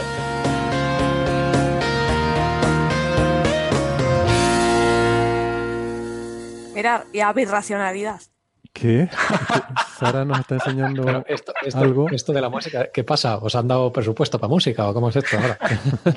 No, Sí. que ahora la oímos. que Antes no la oíamos. Ah, Antes la ponían, pero no la oíamos. A todo esto no hemos dejado de grabar, ¿no? No, no, estoy, estoy grabando, estoy grabando todo esto. esto. Esto es parte de la intrahistoria del programa. esto para las tomas falsas. Las tomas falsas. Bueno, que mm, eh, no sé si quieren hacer más comentarios sobre lo, de- lo del agujero negro. Yo quería decir que con, la verdad que con todo esto, es- esta noticia de hoy y otras que hemos comentado en los últimos, eh, en los últimos episodios, o sea, se me está viniendo abajo esa visión del universo fotograma que hemos tenido Uf, toda la no, vida, no. ¿no? Claro. de que veíamos un fotograma de- del universo y a partir de ahí teníamos que reconstruir toda la película cósmica. Estamos empezando a ver un poquito cómo se mueve el universo, Sí, ¿no? sí. O sea, yo ya desde que empecé a hacer la tesis con lentes gravitacionales, sobre todo con microlensing, ya es en plan, es que tienes, o sea, lo que estoy midiendo es variaciones de brillo de- porque las estrellas de la galaxia se mueven Sí, o porque la galaxia se está desplazando respecto al cuásar de fondo. O sea, exacto. por muy poco que sea, el lens era tan sensible, o sea, en microsegundos de arco de sensibilidad, que todos estos movimientos te afectan. Sí, sí, pero ya No, vino- pero, o sea, eh, eh, hay, el, eh, hay, una cosa que es una de las cosas que te hace sentir viejo es cuando cambia la, la, las efemérides astronómicas. Sí. Entonces, cuando ya tu edad se puede medir en, en, cosas cosmológicas, ya lo notas. Entonces, entonces las coordenadas, las coordenadas de, de, las estrellas se dan en, en, épocas, ¿no? O sea, tú mides la posición de las estrellas en determinadas épocas. Yo recuerdo que cuando hace, o sea, la época clásica es 1950. Entonces, tú todas las coordenadas las, las, refieres a cómo estaban las estrellas en 1950. Cuando yo estaba estudiando, todo se había movido a 2000. La, la época de las coordenadas es 2000. Y ahora con Gaia ya se ha movido, ya está la época 2015. Digo, puñetas, o sea, ya, ya la, en mi vida he visto moverse las estrellas. Yo esto no, no, yo no había firmado para esto. No. A mí me ha parecido muy guay la, la, cosa esta, que es totalmente lógica, pero no lo había pensado nunca, de que ahora el fondo de estrellas fijas es el fondo de los cuásares, ¿no? Sí, sí, Porque, sí. claro, como ya estás viendo moverse la galaxia, pues na, las estrellas ya no son fijas, ¿no? Esto es una cosa curiosa, es una cosa súper curiosa, que es donde una de, la, una de las pocas cosas en las que la astronomía te puede hacer ganar dinero. Y es que. A ver, a ver, el- explica el- eso. Sí, sí, sí. El, el- el- Vender parcelas en la luna. No, no, no, no. O sea, hay muchas, muchas tecnologías militares que dependen de un, un- un marco de referencia estable para los satélites, por ejemplo. Entonces, o sea, eh, los militronchos se gastan pasta en encontrar cuásares y cosas así que tú puedes usar para que tu- sus satélites sepan dónde está, a dónde están mirando, por ejemplo. Sí, sí. Además, claro, o sea, tú necesitas unas precisiones angulares muy, muy, muy bajas para apuntar satélites.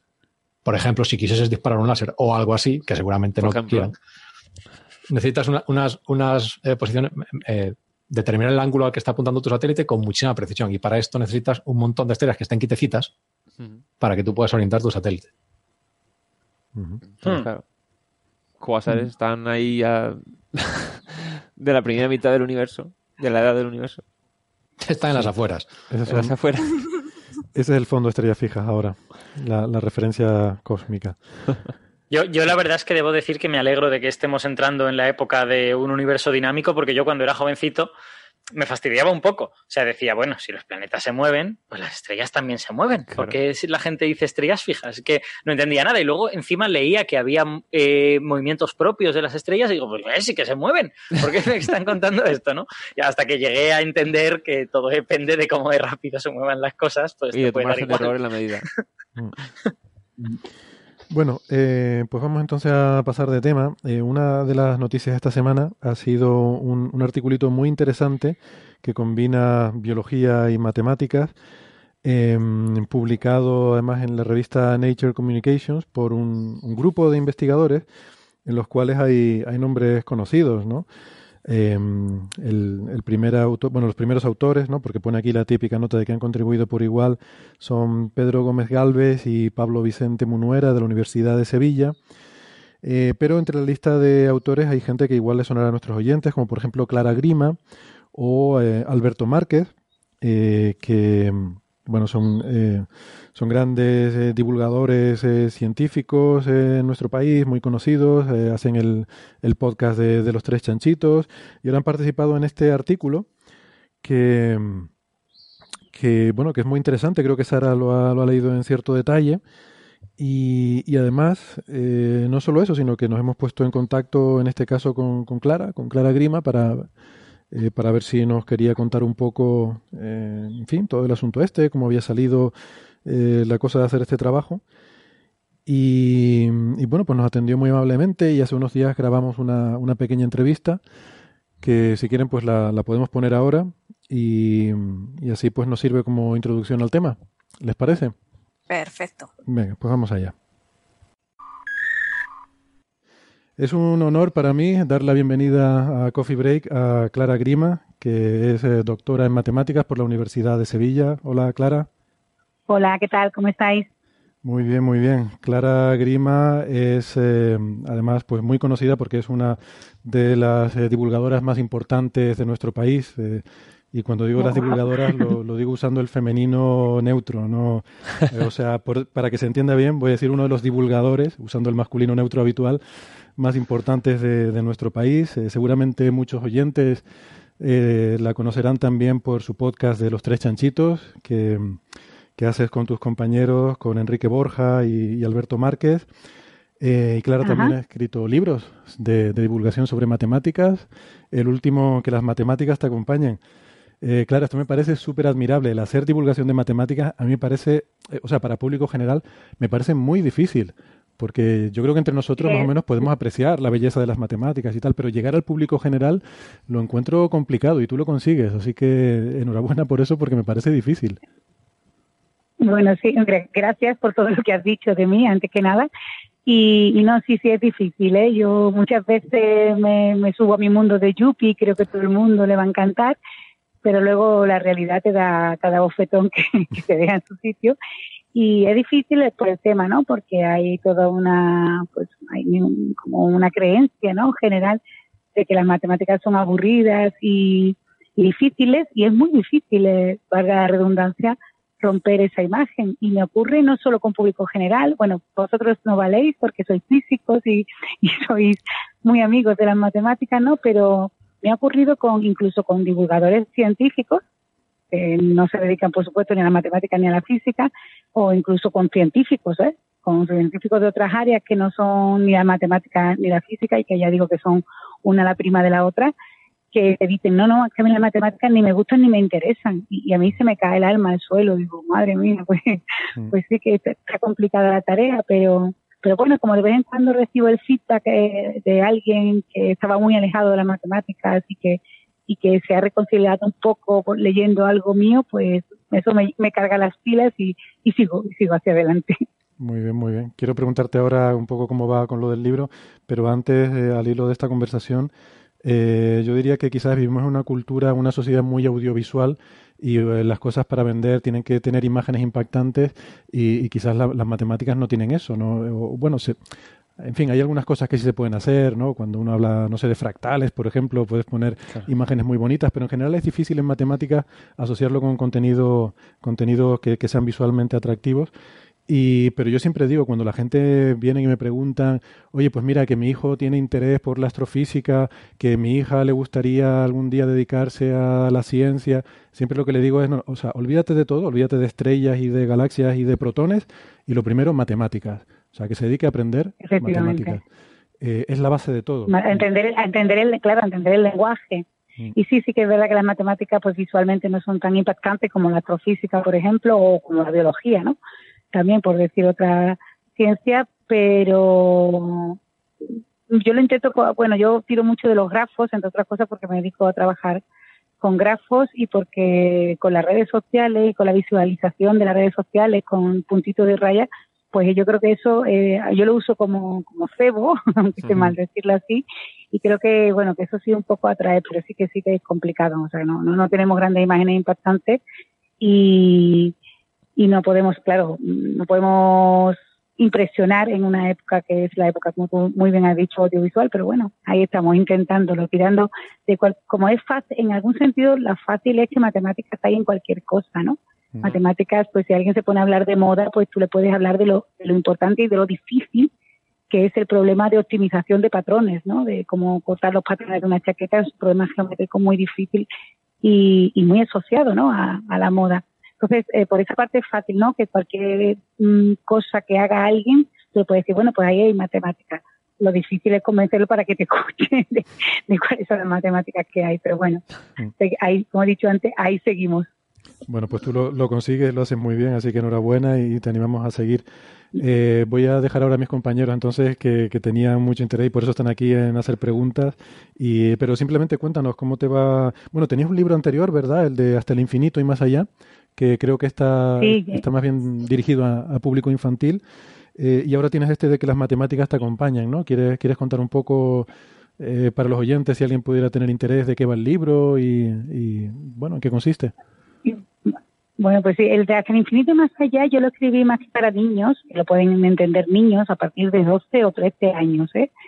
Eh, más que para niños, para familias, para que como son con- son cuentos de, de matemáticas, son cuentos con muchas matemáticas y la idea era ah, compartirlo con pues con los niños, ¿no? O sea, que los padres o los abuelos o los tíos, los, yo qué sé, eh, que quiere la gente o los maestros que quieran compartir contenido matemático que no son los que suelen aparecer en el currículo de primaria o secundaria, lo puedan compartir. Y, y la verdad que el, el, yo creo que la comunidad que más la que mejor lo ha acogido han sido los maestros y profesores, ¿no? Porque se cuentan matemáticas, pues que no, como ya he dicho, que no son del currículo, pues se habla de diagramas de Voronoi, se habla de teoría de grafos, de, de unos temas que no que no aparecen en, en la primaria y secundaria, yo creo que de una forma sencillita, al menos yo lo intento, y luego me sorprende mucho y me agrada que los maestros y profesores de primaria y secundaria, pues ellos hacen una cosa que yo no sé hacer, que es desarrollar unas actividades preciosas, ¿no? O sea, poco yo le doy el contenido y ellos hacen la parte de, de actividades para los estudiantes que, que va muy bien. Y el otro, bueno, tengo otro medio que también me gusta mucho, lo voy a nombrar, eh, lo tengo con Enrique Fernández Borja, que es La matemática vigila en tu salud, que es un libro tratando desde el punto de vista matemático principalmente los modelos y las epidemias, perdón, los modelos de, para epidemias y vacunas y un poco para entender eh, desde el punto de vista matemático. Y en ese sentido creo que, que es bastante novedoso el libro por qué tiene éxito o por qué crece el movimiento antivacunas que nos está poniendo pues en, peligro, ¿no? La salud en, en Europa. Y el de las matemáticas, el último que se llama que las matemáticas se acompañen es, voy a usar las palabras de César Tomé que lo definió muy bien y me, le dije que se las iba a robar. Son una selección de canapés, o sea, son temas muy cortitos sobre cosas que hay alrededor nuestra y que son matemáticas y que tienen que ver con las matemáticas, ¿no? Pues desde Juego de Tronos o como amarrarte los zapatos para que estén mejor amarrados, cosas muy sencillas, de capítulos muy cortitos, un poco para enganchar, para el público que a lo mejor vosotros, para vosotros son matemáticas muy, muy simples, pero seguro que hay temas también que no conocéis, yo animo a todo el mundo que lo lea, pero para gente que no sea de un perfil como el vuestro, sino gente que no tiene nada que ver con las matemáticas, pueda disfrutar encontrando eh, que hay matemáticas en cosas que a veces no, no, no, no las esperan. Ajá, muy bien, muy bien. Pues no conocía yo ese de lo de las matemáticas y la salud, lo, lo, lo buscaré, no, no conocía ese. Y, y, nada, si quieren, bueno, como suele, como nos suele pasar en Coffee Break, no, creo que nos estamos dispersando un poco de, lo que iba a ser el, tema, de la, de la, conversación, ¿no?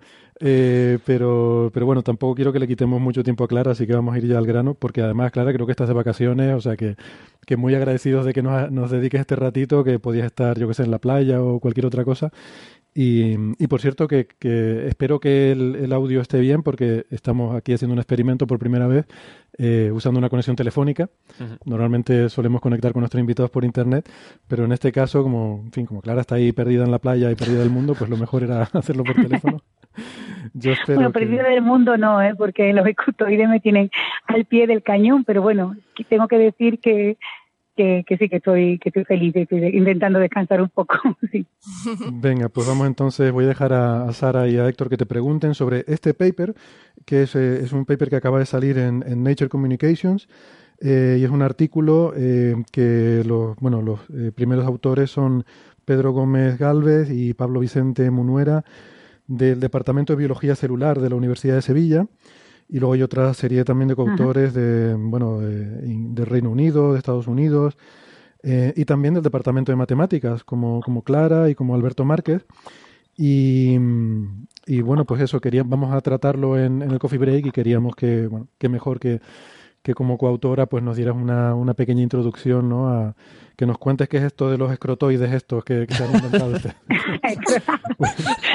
Mira, escrotoides no lo había escuchado, así que ah, no. usaré ¿Cómo, también, cómo, te lo robaré. Ya, ya, sabía yo que me iba a liar, si es que esto... No pasa nada. Escu luego, escutoides, pero escrotoides cuando cuando esté hasta, hasta, cuando esté un poco harto de escuchar a alguien, pues, pues me tienes hasta los escrotoides. o sea que, que te robaré el chiste. Bueno, si descubrís una figura geométrica con esa otra forma, pues, pues se podría el nombre aprovechar. Ya está. sí. O cuando estés sí, bueno, o cuando estés muy harta de que te pregunten por este tema. no, no me harto porque la verdad es que está teniendo un impacto que, bueno, que nadie se esperaba y estamos sobrepasado el, el IP, o sea, el, el, jefato de toda esta historia, que es Luisma Escudero del, del Departamento de Biología Molecular, de molecular, no, perdón, Biología Celular de la Universidad de Sevilla, está, está como, como un niño, ¿no? Que, bueno, sabíamos que estábamos, que nuestro, bueno, no, nos encantaba nuestro paper, estábamos muy excitados, pero no sabíamos que iba a tener la repercusión que está teniendo a nivel mundial. ¿eh? Estamos en las noticias de Fox, uh -huh. en el New Yorker, en Forbes, y estamos un poco como, wow, ¿no? Que, qué bien, ¿no? Que, que, una noticia científica esté en todo eso y que, y que súper bien que sea nuestra, ¿no? claro, claro. Estamos muy, muy contentos. De momento todavía no nos, no, no nos hemos cansado de hablar de escutoides, así que sentido libre de preguntar todo lo que queráis sobre muy, escutoides. Muy bien, pues aprovechamos. Venga, Sara. Bueno, pues eh, he visto que es un equipo de la investigación sobre los escutoides, está hecha por un equipo de matemáticos, biólogos, físicos, un equipo multidisciplinar. ¿Cómo surge la idea de este proyecto? ¿Cómo, cómo llega hasta Alberto y hasta ti eh, la idea de participar con tanta gente de campos distintos? Bueno, también hay informáticos, ¿eh? ya que me preguntas tú, o sea, que tenemos a ingenieros informáticos que son los que han hecho, han estado modelando computacionalmente eh, los escutoides. Pues la, eh, lo cierto es que la historia empieza antes con otro artículo de Luis Escudero y sus colaboradores, con el que ya nos habíamos preguntado algo, pero digamos que nuestra participación fue simplemente de informar, porque ellos estaban intentando modelar, estoy hablando del otro artículo, estaban estudiando, intentando dar un modelo matemático para los tejidos, eh, para la, o sea, para modelo, a si tejidos celulares eh, de dos dimensiones, ¿no? Como por ejemplo las fibras musculares que son en dimensión 2.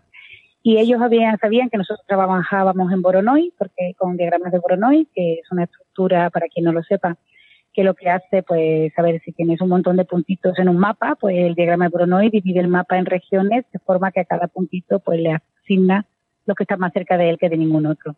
Bueno, pues como Luisma nos conoce, ¿no? Porque somos compañeros de universidad y nos conocíamos y sabía que trabajábamos con Voronoi, pues nos pidieron algún asesoramiento, pero digamos que ese paper es de ellos, vamos, digamos, ese paper es de ellos.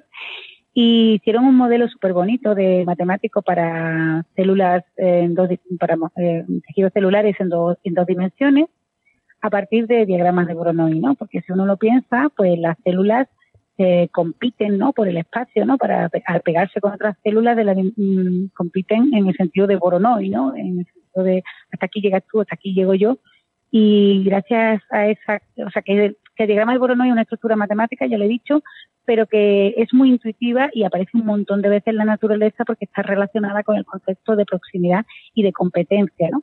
Con lo cual, pues claro, aparecía en las células y ellos pues hicieron su modelo y lo publicaron y tal. Y cuando se, eso fue, no sé cuánto tiempo hace, Luis me va a matar, pero posiblemente hace dos o tres años. Y cuando empezaron a, a estudiar el modelo en 3D, pues ya ellos no sabían cómo estudiar las células epiteliales. El epitelio, bueno, para quien no lo sepa, pues son los tejidos que recubren la mayoría de nuestros órganos y podemos pensar que son, yo digo que pienso en una rebanada de pan de molde, ¿no? Pues ya es una cosa tridimensional y que ese pan de molde está hecho con muchos trocitos, ¿no? Con muchas piececitas de tente o de Lego para los millennials y, querían estudiar la estructura de esas piececitas, ¿no? De qué, cuáles eran las cajitas que hacían posible todas juntitas pues hacer pues una rebanada. Dependemos de si es un epitelio plano o, si no pues si es cilíndrico pues una rebanada de pan de molde que tú le das la vuelta y te haces un cilindro, más o menos. Me va a matar Luisma por la analogía, pero yo creo que así se entiende. Eh, entonces ellos nos pidieron que, participáramos en el proyecto y claro, la primera idea, a raíz de lo que ya habían hecho en el modelo de dos dimensiones, pues, pues intuitivamente al intentar generalizar el modelo de dos dimensiones, pues lo más fácil es pensar en coger el diagrama de Voronoi en tres dimensiones, que existe, claro que existe, hace mucho tiempo, pero no, no, no, salían una estructura muy bonita, porque el diagrama de Voronoi es bonito para reventar, pero pues muy bonita que fueran las estructuras que daban al diagrama de Voronoi tridimensional no tenía nada que ver con lo que estábamos viendo, ¿no? Porque el equipo de Luisma, con los informáticos y los biólogos, veíamos que aquello no coincidía.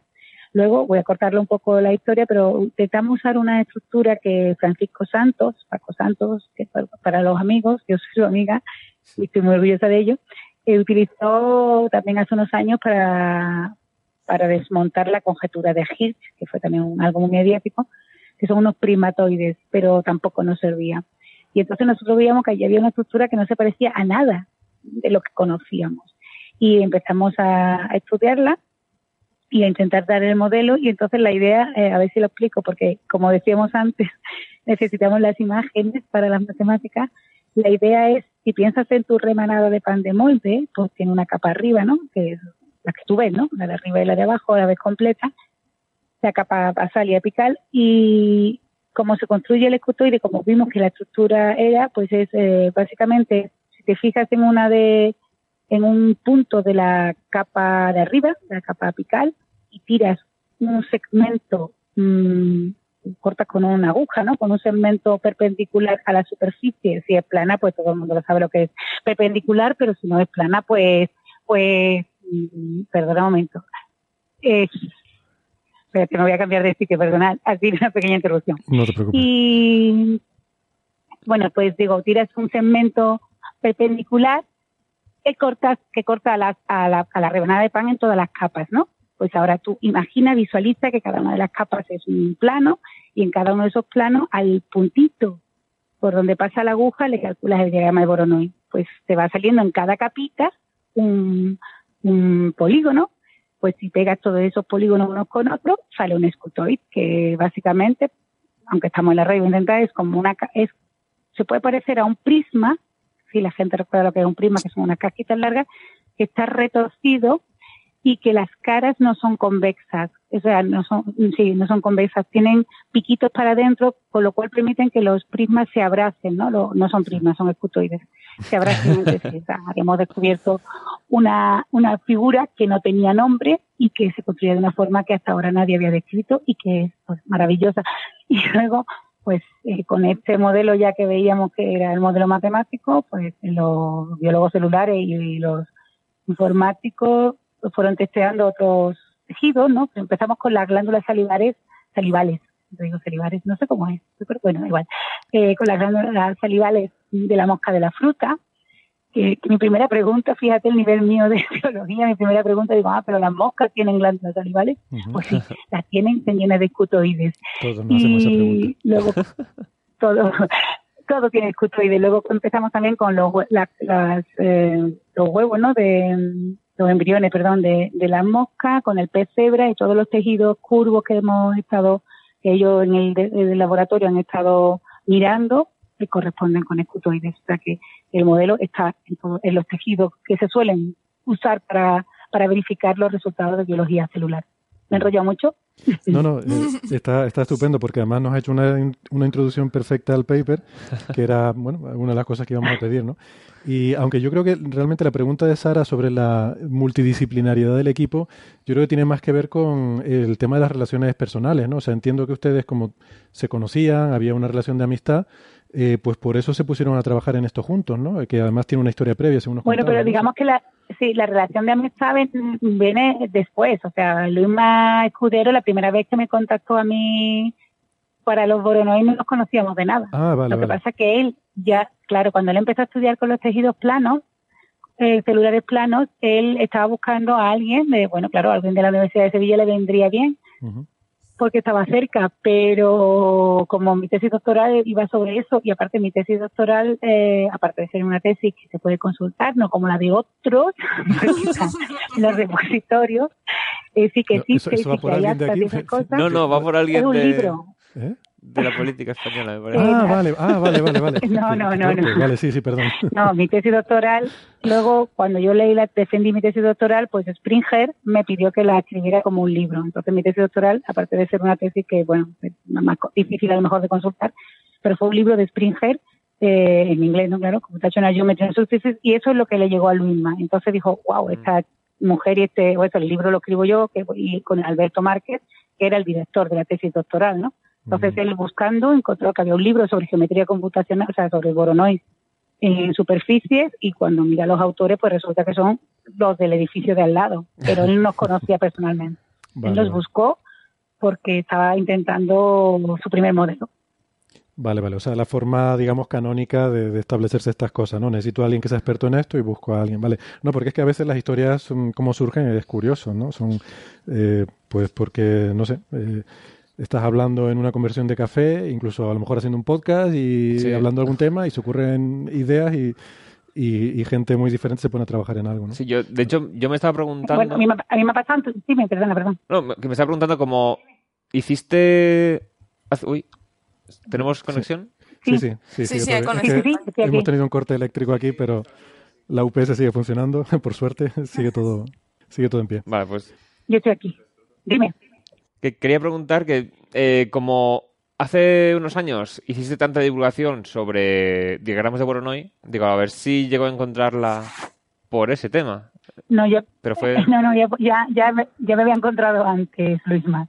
Vale, vale. Pero de hecho, yo creo que fue, fue uno de los que más disfrutó el artículo de Boronoi, porque claro, él estaba trabajando en eso, pero ya, ya nos había encontrado, digamos, buscando, pues eso, gente que trabajaba en Boronoi, desde el punto de vista matemático para poder mm, consultar los temas de modelos, claro.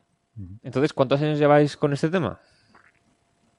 Pues no te lo puedo decir porque soy un desastre, pero llevamos, o sea, eh, la primera vez que Luisma nos contactó, ya digo que fue solo simplemente un par de consultas y tal, ¿no? Digamos que ellos ya lo tenían muy claro y querían consultar un par de cosas y sacaron ellos su modelo, ellos sin, sin mucha ayuda nuestra, ¿no? Más, más allá de la, de la información y de, mater- de, de proporcionarle algún tipo de referencia, ¿no? Pero no te puedo decir, la verdad, no sé si era en 2011, 2012, cuando contactamos, pero soy un desastre, o sea, soy- y además como estoy un poquito estresada, no me acuerdo nunca de nada, pero no te puedo decir, o sea, os lo busco y os lo digo en Twitter. Le pregunto, Luisma, bueno, puedo buscar el correo de Luisma, que, que supongo que estará por ahí haciendo, bueno, no, no lo puedo buscar porque hemos intercambiado muchísimos correos después, pero igual, igual sí lo encuentro, ¿no? Pero hace años, claro. Bueno, Y luego ya preguntaba de forma amigos, orientativa. ya. Sí, bueno, O sea, o sea, una relación de amistad, años ¿no? A pesar de que Luis Escudero es del Betis, muy del Betis, es un crack de la biología celular, pero sobre todo es muy bético. Y, nosotros en casa somos de Leibar, pero bueno, a pesar de eso, somos amigos. En fin. Eh, ¿algún ¿Alguna última cosita? Sara, tenías otra pregunta, ¿no? Pues sí, eh, ¿qué aplicaciones, aparte de la biomedicina, el generar mejores tejidos y tal, qué otras aplicaciones tiene esto, este descubrimiento? Pues bueno, la, la que tú has dicho, ¿no? De primero, pues si creamos, si de- identificamos cuál es el modelo de un tejido epitelial sano, pues nos sirve como test para detectar, pues algún crecimiento celular anómalo, ¿no? Pero y luego para hacer, pues si quieres hacer epitelio de biónico, pues también necesitas saber muy bien con el modelo. Pero ya nos están llegando correos, eh, pues pidiéndonos permiso para arquitectura, carpintería, Ostras. y bueno, ya hay camiseta por ahí rola- rulando y, y- y en general diseño, ¿no? Que es una cosa muy fuerte. de verdad que estamos recibiendo ya los correos de gente que se dedica a hacer muebles y arquitectos y tal pidiendo eh, permiso para, para usar la estructura. Bueno, es una estructura que es muy sólida, ¿no? Porque si la utiliza la naturaleza para formar los epitelios, que es una cuestión bastante interesante dentro de la morfogénesis, pues supongo que también servirá para que los edificios sean robustos, los muebles, ¿no? Y luego que son muy bonitos, ¿no? alguien decía en Twitter, en inglés es excutoid, y alguien decía excutoid porque son cute, cute, y digo, sí, es que son, aparte de todo que son cute, son, son muy bonitos, son preciosos. como. Bueno, a mí me encantan. Son muy chulos. La verdad es que para, para ingeniería de materiales, por ejemplo, sí le veo, le veo mucho potencial. Claro. Ah, yo, vi, bueno, mira, eso no lo había pensado yo. yo vi un artículo de Clara del País que mencionaba que, claro, dos escutoides juntos parecían un bote de esto de sal y pimienta de diseño. Sí, sí. bueno, la idea no es mía, ¿eh? Yo que alguien lo dijo, esto es un sal y pimienta, que la, es que eh, el artículo salió el viernes, mm, día 27, si no recuerdo mal. Debería apuntarlo como, me lo voy a tatuar esa Sí, el fecha. 27, 27. Y tú, eh, 27. Y bueno, nosotros sabíamos ya desde hace un par de meses que estaba, bueno, no sé cuánto, creo, cuatro meses que estaba aceptado, pero no podíamos decir nada, ¿no? Porque estaba embargado la noticia. Y, y- y tuvo una repercusión, sobre todo fuera, ¿no? En el mundo anglosajón, pero que fue de pronto brutal. A la gente le hizo gracia y, bueno, muchos medios de, relacionados con la ciencia, pero que estábamos en el mirror, al lado de los cotilleos de los británicos, estábamos en Forbes y, y, y, y escrito, escritoid, sobre todo escritoid, ¿no? Porque el impacto fue primero a nivel anglosajón en Twitter y había memes, había, una, había una canción, y yo, bueno, verás tú, a mí me parece súper bonito, creo que el trabajo es, una, es muy bonito, ¿no? Pero de verdad, de verdad, de verdad, no nos esperábamos esto ni de lejos. Y ahora, pues esa mm, movida está llegando un poco en español con la palabra escutoide, pero el impacto fue inglés y fue el, fin de semana tenemos un grupo de, WhatsApp que se llama Escritoid, somos muy originales, y donde estamos pues Luisma, está Javier Buceta, que es el físico que está en la Universidad de Lehigh, que es el que, bueno, nosotros hicimos, el, el modelo matemático es este, ellos vieron que se, o sea, digamos, los matemáticos dijimos, esta tiene que ser la figura, los biólogos comprobaron que efectivamente esa era la figura y luego un físico ha dicho, bueno, sí, que esto minimiza la energía y hace que el epitelio sea estable, ¿no? Bueno, pues en el grupo de WhatsApp, que me derivo mucho, eh, estábamos alucinando esto que es. Bueno, es bien, ¿no? Pero, pero alucinando, ¿no? Y me parece súper bonito que un trabajo que ha salido, pues, una colaboración de varias mm, áreas de la, de la ciencia, aparte, pues, sea trending, ¿no? Porque la gente estamos cansada de escuchar, perdón, muchas mierdas, ¿no? De todo lo mal que va en el mundo y bueno, pues que estén haciendo memes como una figura geométrica, Sí, sí. me parece algo desde todo punto de vista muy, muy emocionante. Sí, Que iba a decir, iba a decir yo que con lo que comentabas al principio de que era difícil llegar en la divulgación de las matemáticas a gente que no fuera de matemáticas o física, a lo mejor la clave estaba en juntarse con biólogos. Exactamente. bueno, nosotros hacemos muchos chistes, bueno, yo hago muchos chistes siempre con biólogos, con físicos también, ¿eh? Los físicos son mis favoritos para, para bombardear con chistes, para, para trolear. Pero, pero la verdad es que yo creo que, la, que es el futuro de la biología, bueno, reciente también, y de hecho, que se lo están haciendo, eh, es hacer este tipo de, de investigaciones interdisciplinares porque, porque es la, o sea, le da la potencia a- para entender el mundo de una forma que antes no se entendía. O sea, toda, la, toda la vida, bueno, siempre se ha pensado que eran prismas y nadie se había preocupado, ¿no? Un poco de pensar si de verdad eran prismas, ¿no? Es que es lo, lo que le decía la intuición. Hasta que llega Luis Escudero y dice, no, no puede ser ¿no? Mm, ¿Qué es? O sea, que hace falta que se planteen que a lo mejor algunas, a ver si me voy, no, no quiero decir nada inapropiado, pero que igual algunas cosas que se están aceptando cuando pasan el, cuando se les pone el, el filtro de la física o de la matemática, igual no son como, como pueden parecer intuitivamente, ¿no? Yo creo que, que van a salir cosas muy chulas de la interacción de la biología con, con la matemática y con la física, por supuesto. Sin duda, muy bien. Pues oye, enhorabuena y transmítesela por favor de nuestra parte a todo el resto del equipo eh, por este, Con mucho gusto. este trabajo tan, tan estupendo. Y, y nada, también el haber elegido un nombre chulo, eso siempre es lo Sí. que ayuda para los es cute. Sí, Eso- oh. eso está buenísimo. Bueno, Lola, Pon- Lola Pons, que es una lingüística, una lingüista sevillana y que os, os aconsejo mucho que la sigáis porque escribe unos artículos maravillosos de lingüística, de lingüística, perdón. Eh, hoy, hoy ha escrito uno en Verne, ¿no? De, sobre, ha aparecido una palabra nueva y nos llama onomaturgos, que también me encanta. Digo, no es que sea trending, es que además ¿Qué, qué somos significa eso? onomaturgos que no sé si es bueno o malo, pero mira, viste mucho ¿Qué, qué significa eso? que has creado una palabra nueva. Ah, vale, vale. hay un el- las personas que inventan una palabra y, y está muy o sea el artículo es muy bonito es una delicia porque Lola Pons de verdad que escribe es deliciosa escribiendo siempre sobre lingüística muy interesante. Y, y me- nos ha llamado onomaturgo digo bueno no sé si es bueno o malo pero da caché no sé. Pregúntale, pregúntale a esa amiga si, si el que inventó la palabra onomaturgo fue el primer onomaturgo. De- bueno, ay qué bueno qué bueno se lo voy a preguntar a, a Lola eh, en cualquier caso, eh, simplemente muy rápidamente ya para terminar, que no te quiero molestar mucho más. eh, ¿Hay alguna intrahistoria sobre esta palabra? De ¿Por qué, no sé, por qué, qué, qué hizo que se decidieran por este término? Eh, bueno, pues eh, tiene la- la- te voy a contar la versión oficial y la real.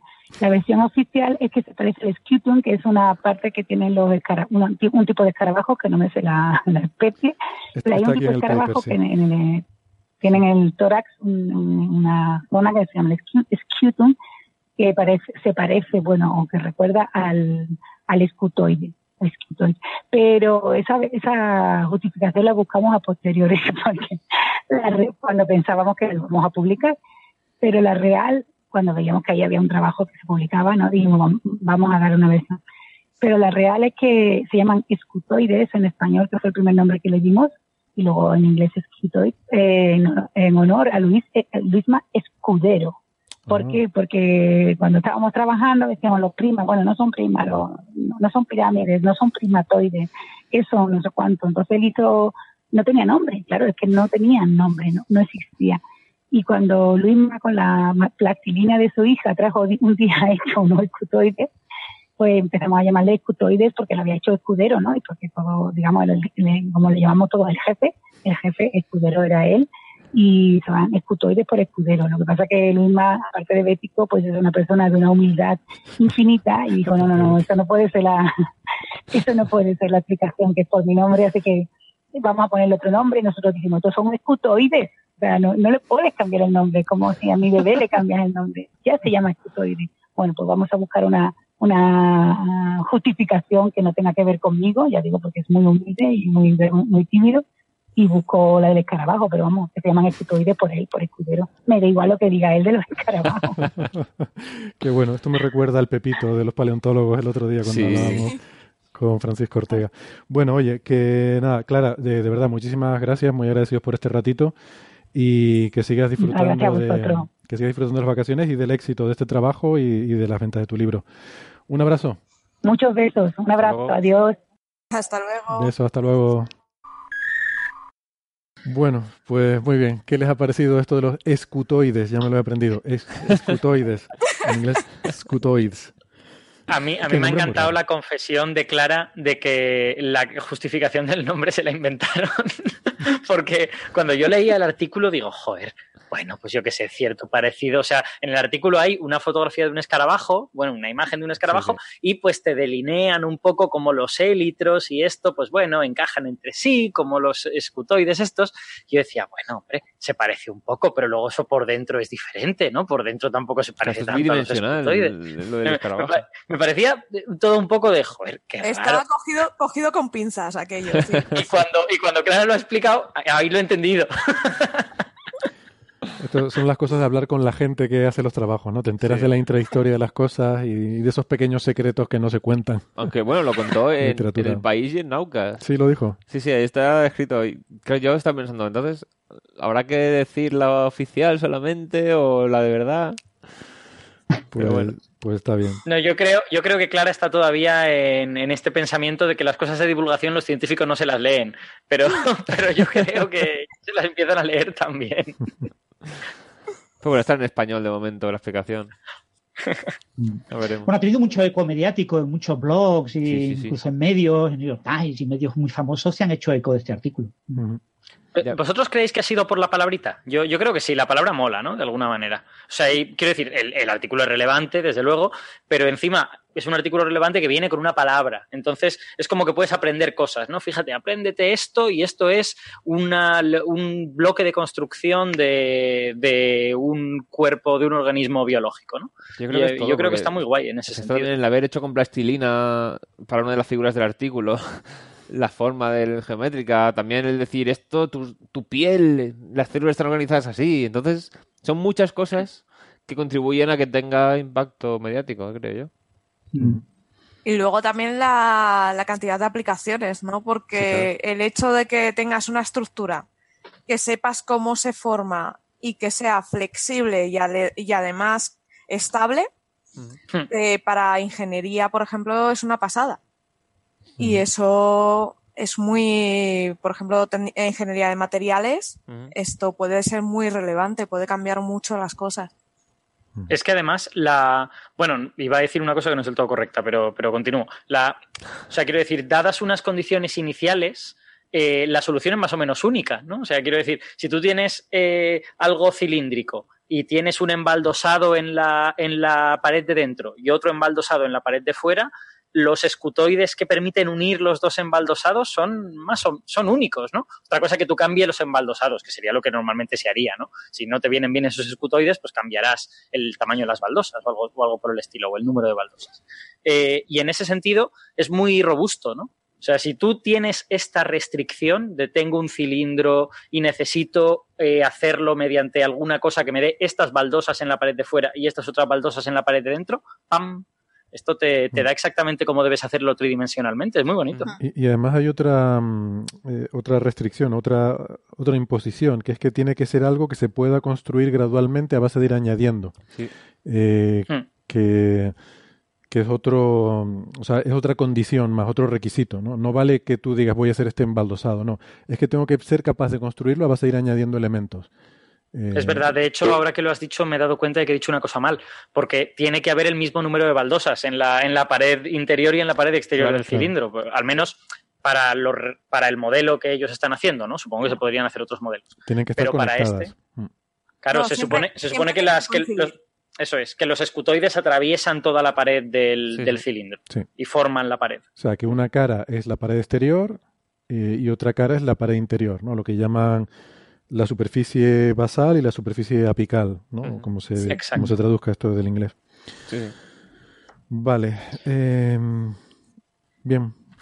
Pues, pues nada, por ir, em, por ir pasando de tema y podemos volver al espacio, pero seguimos con la biología. Em, esto de espacio y biología es una combinación interesante, ¿no? Porque realmente cuando dices que vas a hablar del espacio y de biología, sabes que vas a hablar de marcianitos y eso siempre nos gusta. Eh, Bueno, o de bacterias que hemos sacado nosotros, o Vale. tardígrados también. Bueno, vale, vida extraterrestre. Supongo que aunque la saquemos nosotros sigue siendo vida extraterrestre. ¿no? Y cuando pensamos aquí en vida extraterrestre pensamos en pulpos espaciales y, y bueno, nuestro, en ese nuestro, nuestro experto en pulpos espaciales es por supuesto Carlos, que se ha estado leyendo un trabajo un trabajo que es, es un poco, da un poco de bajona, aunque yo no me lo creo mucho, no sé qué opinarás tú, Carlos, pero da un poco de bajona porque dice que para que haya pulpos espaciales tienen que ser eh, estrellas parecidas al Sol. Que esto de las Sí, enanas es- es- rojas, que son las que hemos estado, las que son más interesantes, resulta que aquí un poco como que dicen que no, que no, que no, no hagamos mucho caso. Va- Vayamos por partes. Por O sea, partes. El, artículo no, el artículo no dice nada en contra de los pulpos espaciales. Bueno, eso, eso ya está artículo bien. dice que si quieres que los pulpos se generen eh, in situ hay ciertas condiciones. No, no dice nada de trasplantar pulpos a otros No, planetas. efectivamente, ¿no? Eso efectivamente. está perfectamente permitido. Eso está perfectamente. Bueno, eh, al caso. Eh, eh, es, es un paper eh, que, de hecho, o sea, creo, yo la, la nota de prensa la publicaron ayer, o sea que es, eh, perdón, muy recientemente. No, aquí ya, estamos es- en tiempo de podcast, puedes decir ayer 1 de agosto. Ah, vale, pues sí, o sea, es, de, ayer, de ayer, ayer 1 de agosto, es la fecha de publicación del artículo y que casualmente eh, es todo, es- son todo gente de Cambridge. Eh, el, el primer autor es, es un, un- un chaval que se llama Paul eh, Rimmer. Entonces, lo que han hecho está- es, es un paper muy chulo, aunque, perdón, efectivamente las conclusiones eh, no son todo lo espectaculares que uno pueda eh, parecer viendo el título, que el, el título de- el título es bastante impresionante. El título dice el origen eh, del ARN, de los precursores del ARN en planetas extrasolares. Hmm. Entonces, lo que hace esta gente es, eh, dice, bueno, o sea, todos estamos buscando planetas que estén en la zona de habitabilidad, lo que se llama la zona de habitabilidad, que básicamente son planetas que estén suficientemente cerca de su estrella para que haya agua líquida. Este es el, el criterio, ¿no? Y esta gente dice que, bueno, eso está muy bien, Hab- habitar está muy bien, pero lo importante, lo realmente interesante es saber de estos planetas cuáles son los que además han podido generar vida. Entonces, lo que eh, Hasta ahí una, todo de bien. las, una de las. Perdón. No, que hasta, hasta ahí todos de acuerdo. Hasta ahí todo de acuerdo, hasta ahí todo bien. Entonces, una de, una de las cosas que a ellos les interesa es ver en qué planetas hay condiciones para que se produzcan ácidos nucleicos, que son los que, en principio, necesitamos para que haya vida com- compleja en la Tierra. Y entonces, pues, han identificado una serie de, eh, de, eh, reacciones químicas que terminan produciendo ARN, ácido eh, ribonucleico que es, digamos, que si quieres, el precursor del ADN. Digamos, el, el- la, el- la beta del ADN es el ARN. Entonces, eh, la- las- la- estas reacciones que son muy complicadas y no las voy a decir, no, no las voy a, aunque podría, porque mi conocimiento es vasto y no tengo otra cosa que hacer esta tarde, pero no, no da para mucha buena radio porque básicamente es todo H palito carbono, palito palito nitrógeno, entonces no voy a explicar lo que son, pero bueno, el caso es que esta, son, es, una, es una cadena de siete reacciones y al final termina produciendo ARN. Y la, la base de estas siete reacciones son azúcares muy simples, son monosacáridos. Y este paper básicamente lo que hace es ver en qué condiciones eh, un planeta de manera abiótica, sin que haya nada, sin que haya vida, puede producir estos monosacáridos. Y resulta que para que se produzcan estos monosacáridos, monosacáridos necesitas una serie de compuestos muy simples, como puede ser pues cianuro, o sea, eh, cianuro o, eh, óxidos de azufre y cosas así, que los hay, son muy abundantes. Y el ingrediente principal de todo esto es radiación ultravioleta. O sea, lo que te permite eh, disparar esta cadena de reacciones que a la larga termina produciendo eh, ARN es radiación ultravioleta. Entonces necesita a, esa, condición de habitabilidad, que es que tener agua líquida, esta gente le impone otra más, y es que la fuente, o sea, la estrella que, alrededor de la que orbita este planeta, tiene que producir cantidades suficientes de radiación ultravioleta. Como pues bien sabrán nuestros oyentes, la mayoría de, por, básicamente por dos razones, porque son muy abundantes y además es muy fácil encontrar los planetas, las estrellas en las que, en las que se buscan planetas no eh, suelen ser estrellas son eh, de tipo tardío. Esto de tipo tardío, traducido un poco a, un lenguaje que entendamos todos, incluido yo, significa que son estrellas bastante frías. Enanas rojas estamos hablando, ¿no? Enanas rojas. Entonces, eso significa que, eh, digamos, la distribución de energía que te llega de una estrella depende de su temperatura. Cuanto más caliente sea la estrella, más radiación ultravioleta va a producir. Con lo cual, uno evidentemente ya puede deducir que eh, las estrellas, estas enanas rojas, no producen mucha radiación ultravioleta. Entonces, según este artículo, eh, de todos los planetas eh, parecidos a la Tierra, planetas rocosos que se conocen, solo hay uno que tendría condiciones suficientes para haber producido vida. Si uno se cree todo este, o sea, con, todo, con todos estos condicionantes. Pero en general, hay una, hay una gráfica, ah, el, artículo, a mí lo que me llama la atención del artículo es básicamente una gráfica que sacan al final. Entonces, uno de los resultados es decir, bueno, necesitamos tanta radiación ultravioleta para que esta cadena de reacciones químicas se produzca. Entonces, para tener esta, esta radiación ultravioleta, la estrella tiene que tener una temperatura efectiva, digamos, de al menos 4400 Kelvin. Con lo cual, todas estas enanas rojas se quedan fuera de la clasificación.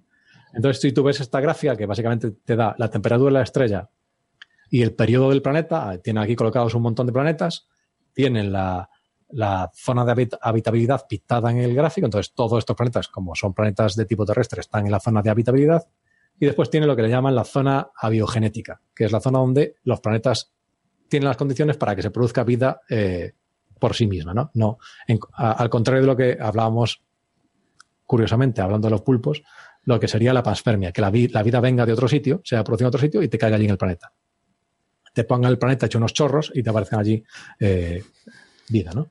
Entonces, curiosamente, el único planeta que cumple estos requisitos es Kepler 452b, que es exactamente igual a la Tierra. Digo, qué curioso. O sea, cuando tu modelo de vida es terrestre, el único planeta que tiene vida es el que se parece a la Tierra. Esto no se podía saber.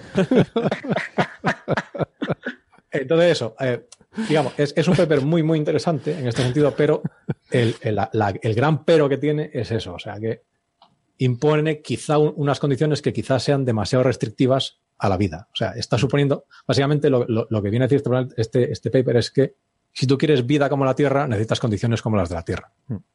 Yo tengo un par no, de, yo, un creo de hecho que... No, no, dale Héctor. Bueno, eh, supongo que lo mío será más breve, porque iba a decir que yo tengo un par de comentarios eh, sin haber leído el artículo. Pero no pasa nada porque esto es una tertulia y es coffee break, así que da igual, puedo hablar de anda, forma... Anda que si los solo, solo habrás en los tertulianos que saben dónde íbamos a estar. ¿Dónde íbamos a estar, verdad? Entonces, eh, además, como la exposición de Carlos ha sido brillante, me doy por perfectamente autorizado en base a lo que él ha dicho y alguna cosita suelta que he leído por ahí para opinar. Entonces, la, primera mitad de lo que ha contado Carlos me parece eh, perfecta. O sea, es decir, tú haces un estudio de cuáles son las condiciones necesarias para eh, producir ARN en un planeta, en la superficie de un planeta, de forma biótica. Es decir, si no hay nada, de repente, ¿qué necesitas tú para producir ARN? Luego, la segunda mitad, eso de coger los planetas y ver en cuáles se puede dar o no dar, eh, ahí tengo más reservas, ¿no? Primero, está claro, ¿no? Como decía Carlos, que si tú eh, asumes que todo tiene que ser exactamente igual que en la Tierra, efectivamente vas a necesitar condiciones exactamente iguales que las terrestres. O sea, que a lo mejor eh, la vida puede llegar por otros caminos en otros planetas. Pero eh, yo voy a negar un, voy a negar la mayor. Es decir, la suposición de que en estrellas más frías que esa temperatura no tiene radiación ultravioleta no la acabo de compartir. Eso solamente es cierto mm, con respecto a la radiación térmica de la estrella, hmm. ¿vale? Que es lo que la mayoría de los astrónomos siempre consideran. Pero eh, como hablamos siempre, cuando también cuando hablamos de zona de habitabilidad, y siempre normalmente lo, damos como advertencia en contra de ser demasiado optimistas con respecto a la formación de vida, cuando te buscan los planetas habitables no se tiene en cuenta la actividad de la estrella. Bueno, pues aquí lo puedo sacar también, pero en el sentido contrario. O sea, ahora para la otra, en la otra dirección, ¿no? Es decir, cuando tienes actividad en una estrella, las enanas rojas son estrellas tremendamente activas, sobre todo al principio de sus vidas, tienen muchísimas fulguraciones y eso produce radiación ultravioleta. Y veo que Carlos quiere decir algo que no sé si eh, me vas a rebatir lo que acabo Me gusta que me, hagas, que me hagas esta pregunta o este comentario porque me, me es la respuesta. No, no nos habíamos puesto de acuerdo, ¿eh? Esto ha salido así espontáneamente. Pues una de las cosas que tienen en cuenta es esto. O sea, ellos dicen, vale, efectivamente, digamos, la, la, radiación, eh, eh, digamos, normal, por llamarlo así, de la estrella puede que no llegue. Pero puede, puedes tener una, una, una estrella, en concreto, una enana roja, que pueda tener eh, cosas como las que, de las que ya hemos hablado aquí en este programa, fulguraciones o emisores coronales, por ejemplo, que son picos de, emisión muy fuertes en los que efectivamente eh, gran parte de la radiación que te llega es ultravioleta. Y en principio, en principio, puede que haya un 20% de enanas marrones que sean así. Pero, pero, esto es una extrapolación. Es decir, o sea, no se ha encontrado ninguna enana roja que presente este tipo de actividad, pero extrapolando las que se han medido, podría ser que haya, que las haya. Pero Pasa- la floresta que se vio en Próxima Centauri B, no, o sea, en Próxima Centauri a secas, que se había interpretado primero como un disco de polvo y luego resultó ser una flor enorme. El, el caso es que ti- tienes que tener, eh, no, no, o sea, no solo es la energía, sino la frecuencia. Tienes que tenerlas con relativa frecuencia para que este tipo de reacciones, porque el problema que tiene esta reacción es que eh, ha- hay dos caminos para que el, el SO2 y, y el cianuro se combinen. Entonces, si se combinan con luz, eh, producen una un- unos ciertos productos y, se, y se, se combinan en ausencia de luz ultravioleta, producen otros productos que no son útiles para la vida. Entonces siempre está siempre, estas dos siempre están, eh, siempre se producen estas dos reacciones. Entonces, la única manera que tú tienes que tener una densidad de productos eh, eh, bióticos, digamos, alta, es cuando estás dándole eh, ultravioleta to- todo el rato seguido para, digamos, empujar las reacciones hacia, hacia el lado que te interesa. Entonces, en, tu- en cuanto tú dejas de tener radiación ultravioleta, se va para el otro lado y pierdes todos los productos que había generado. Aparte, aparte de que hay degradación, que tampoco se nos olvide. O sea, las cosas cuando pasa un tiempo, o bien por radiación o bien por otras cosas, se terminan degradando. Y de hecho es, es todavía un poquito más complicado la- el asunto, porque la, la- la luz ultravioleta que se, que se necesita es, son, típicamente creo que son 280 nanómetros. Esto es, esto es bastante energético. O sea, eh, eh, nosotros estamos siempre hablando de, lo- de los rayos UVA, ¿no? que no son demasiado buenos para la piel. Después de los, de los rayos UVA, tocan los rayos UV, UVB, que digamos es la siguiente franja energética que estos los UVB básicamente se los come el ozono, con lo cual aquí en la Tierra, salvo en Australia y en algún otro sitio, no hay mucho problema. Y después, por encima de estos UVB, están los UVC, que eh, son los rayos, eh, la- eh, digamos, la parte del espectro ultravioleta que uno usa para matar los gérmenes de las cosas. Hmm. O sea, si alguno de nuestros oyentes tiene un, un cepillo eléctrico súper, súper pijo, alguno de ellos viene con una, una pequeña capsulita donde tú puedes poner la cabecilla del cepillo y le da un chuchazo de luz ultravioleta. Pues esta luz ultravioleta que se carga a todos los gérmenes es la que tú necesitas para disparar estas reacciones. Con lo cual, esto tiene una contrapartida y es que si tienes demasiada, termina. O sea, tú puedes generar la vida, pero en cuanto aparece, la fríes. si tienes demasiadas fulguraciones, te, pasas, te, te sales también por el otro lado y, y terminas cargándote todo lo que haya. Bueno, pero suponiendo que la vida esté expuesta, ¿no? Porque siempre tienes la posibilidad de que una vez que ha surgido eh, se pueda moverse a, a sitios donde esté protegido, ¿no? Bajo la superficie. Efectivamente, si tú tienes radiación ultravioleta que por un lado te produce vida y por otro lado te produce paraguas, no hay problema. Pero bueno, o sea, si muchas... Crema solar, sí. te- Crema solar, efectivamente. Hombre, pero Déjame- te mueves más profundo en el océano y ya está.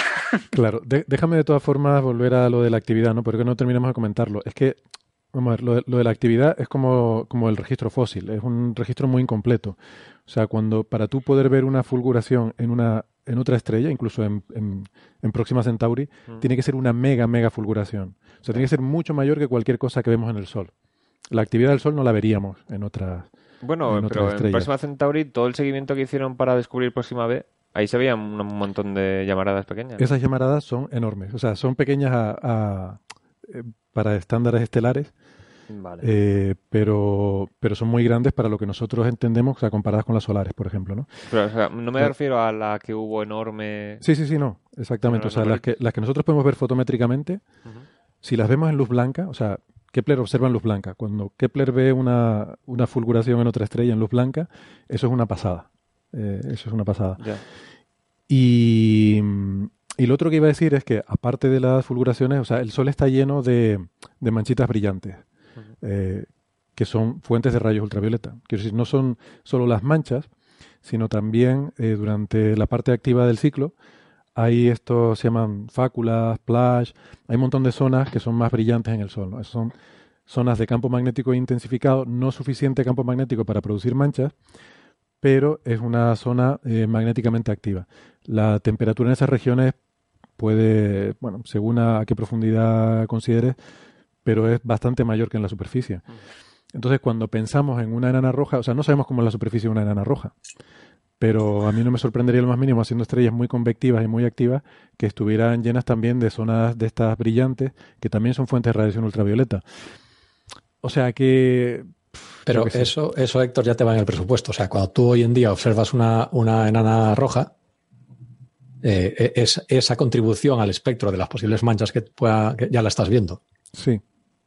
Con lo Sí, cual sí. eso ya va, eso ya va. Pero yo no sé si vemos, o sea, yo no sé si observamos mucho, eh, muchas enanas rojas en el ultravioleta, o sea, no lo creo. No, quiero decir que no, no creo que tengamos ahora mismo una, una idea clara de cómo es la emisión ultravioleta de las enanas rojas. Porque sabemos yo, que es o sea, baja, teniendo en cuenta que hay enana- enanas rojas a punta pala y, y- y hay más de un satélite que observan el- o ha observado en el ultravioleta, yo no, me, no apostaría nada mío, pero apostaría algo de un ser querido a que sí. Vale, yo no, yo no lo he visto, pero sería, sería un número interesante a mirar. Yo lo que estoy seguro es que eh, nadie, o- vamos, no, no creo que nadie envíe una propuesta al Hubble para observar con eh, instrumentos ultravioleta una enana roja, vamos. eh, seguramente le habrán dicho, este tío no tiene ni idea de astronomía, las enanas rojas no emiten en ultravioleta. No, no sé, yo- Yo, yo estoy convencido de que sí. yo ¿Eh? creo que sí que se lo ha hecho, ¿eh? Sí, se habrá hecho. Sí, para ver la parte del espectro. No sé. Es bien conocido que no emiten en el ultravioleta las enanas rojas, eh, Héctor. En fin. Hmm. Bueno, yo qué sé. Bueno, yo quería comentar, o sea, hay otra crítica a ese artículo, que es que parece que la receta para la atmósfera primitiva de la Tierra que han usado puede que no sea exactamente la que hasta nuestros datos, o sea, la que nuestros datos dicen hasta ahora que podía haber sido. O sea, se han ido probando distintas a lo largo de los años y se ha ido afinando cómo podría ser y parece que esta es más fácil eh, calcular cómo serían las reacciones, pero a lo mejor no se ajusta a lo que sabemos de la Tierra primitiva. Sí, la realidad es que eso.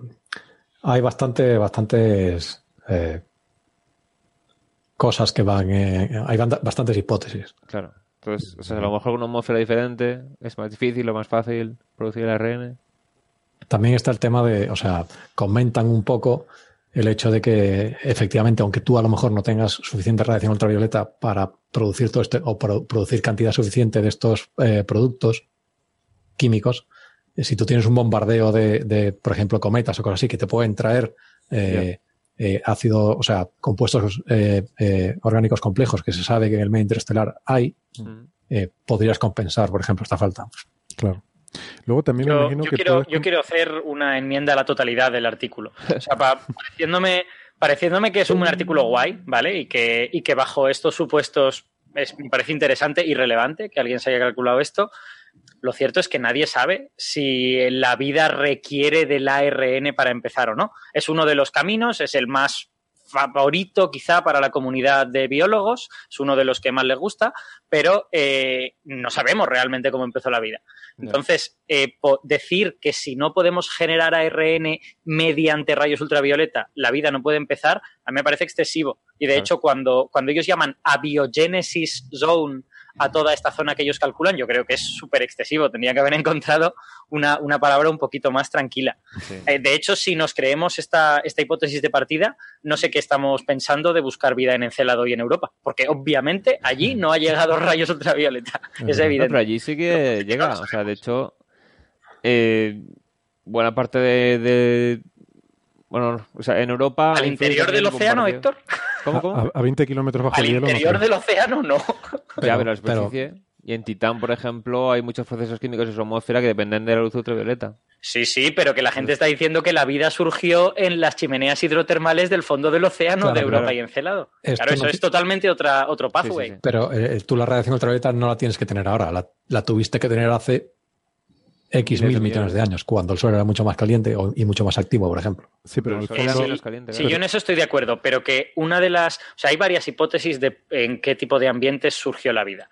Y aunque efectivamente la más favorecida hoy en día es el mundo del ARN, probablemente en la superficie de mares cálidos o incluso en como en charquitos o algo así, hay otras posibilidades y alguna de ellas es que surgiera en chimeneas hidrotermales en el fondo del océano, en donde obviamente los rayos ultravioleta no juegan ningún papel. Claro. Lo que pasa es que no sabemos cuál es la buena y, y es posible que esta última no sea la buena, pero que, que quiero decir que las eh, suposiciones iniciales de este artículo son bastante restrictivas y no son las únicas posibilidades a la hora de considerar el origen de la vida. Hay otras.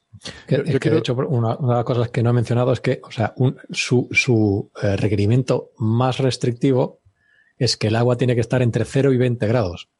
Que Mm. digo, pero esta gente quiere ARN o una piscina. o un-. Sí, sí. Sara, Sara está dibujando qué? Que es una, una persona en la Sara está playa. enseñando algo, pero no lo vemos porque está en pequeñito. Si no habla Sara, no se pone en grande. en Es el- un pulpo en la playa tomando el sol. Ah, A ver, es que no se me pone en grande, jolines. Si no hablas, no, ahora sí. Sí, Sí, ¿Sí? ¿Lo veis? sí, sí, ahora lo vemos. Con gorra y todo. No, no, si, si el pulpo está tomando el sol, ya hace demasiado calor para la vida. Sí, sí, está ahí tomando el sol con su más de 20 grados el cocopiña. agua, ¿no? No, yo quería yo- comentar, A ver, pero eh, que eso, que nada, que yo, yo mi comentario es únicamente a mí este trabajo me parece relevante porque efectivamente el camino del ARN y que la vida surja en la superficie de los mares es una cosa muy razonable, pero, pero vamos, que no es la única y que tampoco nos hemos de tomar esto como en plan de ostras, de todos los planetas conocidos ya solo uno puede surgir la vida. Bueno, pues, Mm. bajo estos supuestos, ¿no? Pero puede haber otros, puede incluso que no tengamos ni idea y que los, todos los supuestos que estamos considerando sean mentira y la vida surja de otra forma, ¿no? No, es muy complicado. Sí, yo, yo quiero decir también que igual he sonado muy crítico con, con el artículo, ¿no? Pero a mí me parece interesante. O sea, me- Sí, sí. me parece que, que está bien que se haga ese trabajo y me parece, o sea, criticaba un poco el, el a lo mejor el, el titular, ¿no? De la extrapolación de esto a decir, no, pues solo puede haber vida en este planeta. Bueno, mira, yo creo que, claro. pero el, el trabajo en sí me parece sí. bien y me parece interesante. Que además, el- otra de las cosas chulas del artículo es que son medidas de laboratorio. O sea, han puesto lo- los potingues en un cacharro, le han metido allí un lamparazo ultravioleta y ha visto que sale. O sea que. Sí. Hmm. Sí, es una cosa que he hecho en falta en este artículo, Carlos. Eh, los experimentos, eh, el clásico experimento de Miller y Uri, que en- eh, recreaban la atmósfera primigenia de la Tierra, etcétera, fue repetido solo con radiación ultravioleta a finales de los 70. Y es un experimento también clásico, y sin embargo no lo mencionan en este artículo. Y me ha sorprendido que falte esa mención, porque ellos repiten experimentos parecidos al clásico. Di- Digamos que yo creo que este paper, digamos, es el paso dos. O sea, el paso uno, que es eh, determinar las reacciones y todo esto, eh, lo ha hecho otra gente, que ellos sí citan. En- entiendo que si tú vas a estos artículos donde se habla de, digamos, la química del ARN, es donde tú tienes que encontrar ese tipo de cosas. Ujú. Digo, a mí me hubiera gustado que lo citaran, un artículo ya clásico, pero bueno, es cosa personal. De todas formas, eso, hay también hay que recordar que eh, una de las hipótesis del origen de los eh, precursores del ARN en la Tierra era el impacto de meteoritos. Ujú. Que sabemos que meteoritos, asteroides, etcétera, eh, a- quizás cuando el Sol era mucho más activo en ultravioleta, etcétera, produjo esos precursores del ARN, están en la superficie y por impacto pueden caer en, en lunas como Europa, Encelado o, o la misma Tierra. Eh, El sol era más Mira, ahora débil, que has mencionado era el experimento de antes, ¿eh? Sí. eh, perdón, Era, era más débil antes el sol, digo, no más fuerte, pero, pero bueno, sí. Ujú. Que, que decía, bueno, espera, primero Héctor, que creo Sí, que yo decía llevo un rato antes, queriendo decir que en realidad no hemos entrado en por qué el ARN. O sea, lo hemos dicho como versión beta del ADN, pero en realidad lo que pasa con el ARN es que puede realizar función tanto de replicación como de eh, almacenamiento de la información como de funciones celulares. Entonces, está lo que se llaman las ribocimas, que serían como enzimas, pero en vez de proteínas hechas de ARN, está el ARN mensajero, tal. Están los ribosomas hechos de ARN, que son los que traducen el ARN a proteínas. Entonces, lo que se cree en esta hipótesis es que al principio esas funciones las hacían moléculas de ARN y luego poco a poco, mediante selección natural, claro, resulta que el ADN es mejor a la hora de almacenar información, entonces se fue especializando. Entonces, al principio lo hacía todo el ARN y luego se fueron varias funciones eh, delegando a otro tipo de moléculas porque era más eficiente. Entonces, por selección natural se- serían favorecidas. Entonces, las funciones celulares a proteínas, sobre todo, el almacenamiento de la información a ADN. Entonces, o sea, no es solamente el- la función de ADN la hacía la ARN antes y ya está, sino o sea, Hmm. se busca el ARN porque podría hacer a lo mejor en sus inicios todas las funciones, o casi todas, Hmm. las necesarias. Alberto. Sí. Es que, bueno, iba a decir otra cosa, pero da igual, viene al hilo de lo que dice, de lo que dice Héctor, eh, que realmente sí, o sea, las diferentes hipótesis acerca de cómo se origina la vida habitualmente van por dos caminos. Eh, unas son las de información primero y otras son las de metabolismo primero. O sea, siempre los, lo- la gente que hace origen de la vida dice que para tener un organismo vivo como los conocemos, uno necesita tres cosas. Necesita información, eh, ADN y ARN, necesita metabolismo, es decir, algo para intercambiar materia y energía con el exterior, que lo hacen las proteínas en su mayor parte, eh, y necesita una envoltura. La envoltura es fácil porque tú colocas lípidos en agua y se crean, se crean eh, vesículas de manera espontánea. El metabolismo de la información es lo difícil, porque son cosas más, más complicadas. Entonces, la gente que cree que lo primero fue la información tiende a pensar que la primera, el primer bloque para construir la vida fue el ARN porque el ARN puede hacer cosas de catálisis, puede, puede hacer un poquito de metabolismo y puede hacer replicación, puede hacer las dos cosas. Mm. Y la gente que cree que el metabolismo fue lo primero busca un sitio donde se pudieran crear proteínas primigenias. Y, y eso normalmente significa un sitio donde haya metales. Por ejemplo, la hemoglobina es una proteína, necesita hierro. La- la- el fotosistema 1 y 2 de, de la fotosíntesis necesita manganeso. Entonces, la gente que, que es más bien de metabolismo primero tiende a irse a lugares donde hay metales, como pues son las chimeneas hidrotermales del fondo de, la- de los océanos. Eh, mientras que la gente que es información primero tiende a irse a otro tipo de lugares, a buscar el origen de la vida. Y eh, yo los biólogos que conozco en general favorecen un poquito más el- la información primero que el metabolismo primero. Pero bueno, es una, es un, digamos, es un eh, debate que está, que está ahí abierto y no lo sabemos. Incluso hay gente que ya dice que ni papá ni mamá, que o bien tienen las dos cosas o la vida no sale. Y que lo claro. que necesitas es buscar el sitio donde ambas confluyen, ¿no? El metabolismo y la información a la vez y a partir de ahí crear cosas más complicadas. Ya. Oye, yo tengo una pregunta, eh, quizás lo más básico de todo esto, o sea, ¿por qué? A ver, eh, ellos dicen que se necesita esa radiación ultravioleta para que se den esas reacciones, ¿no? Eh, ¿Qué tiene de especial la radiación ultravioleta que no te la dé cualquier otra fuente de energía? O sea, entiendo que se trata de un- una fuente que te permita romper las moléculas para que se puedan volver a recombinar de otras formas, ¿no?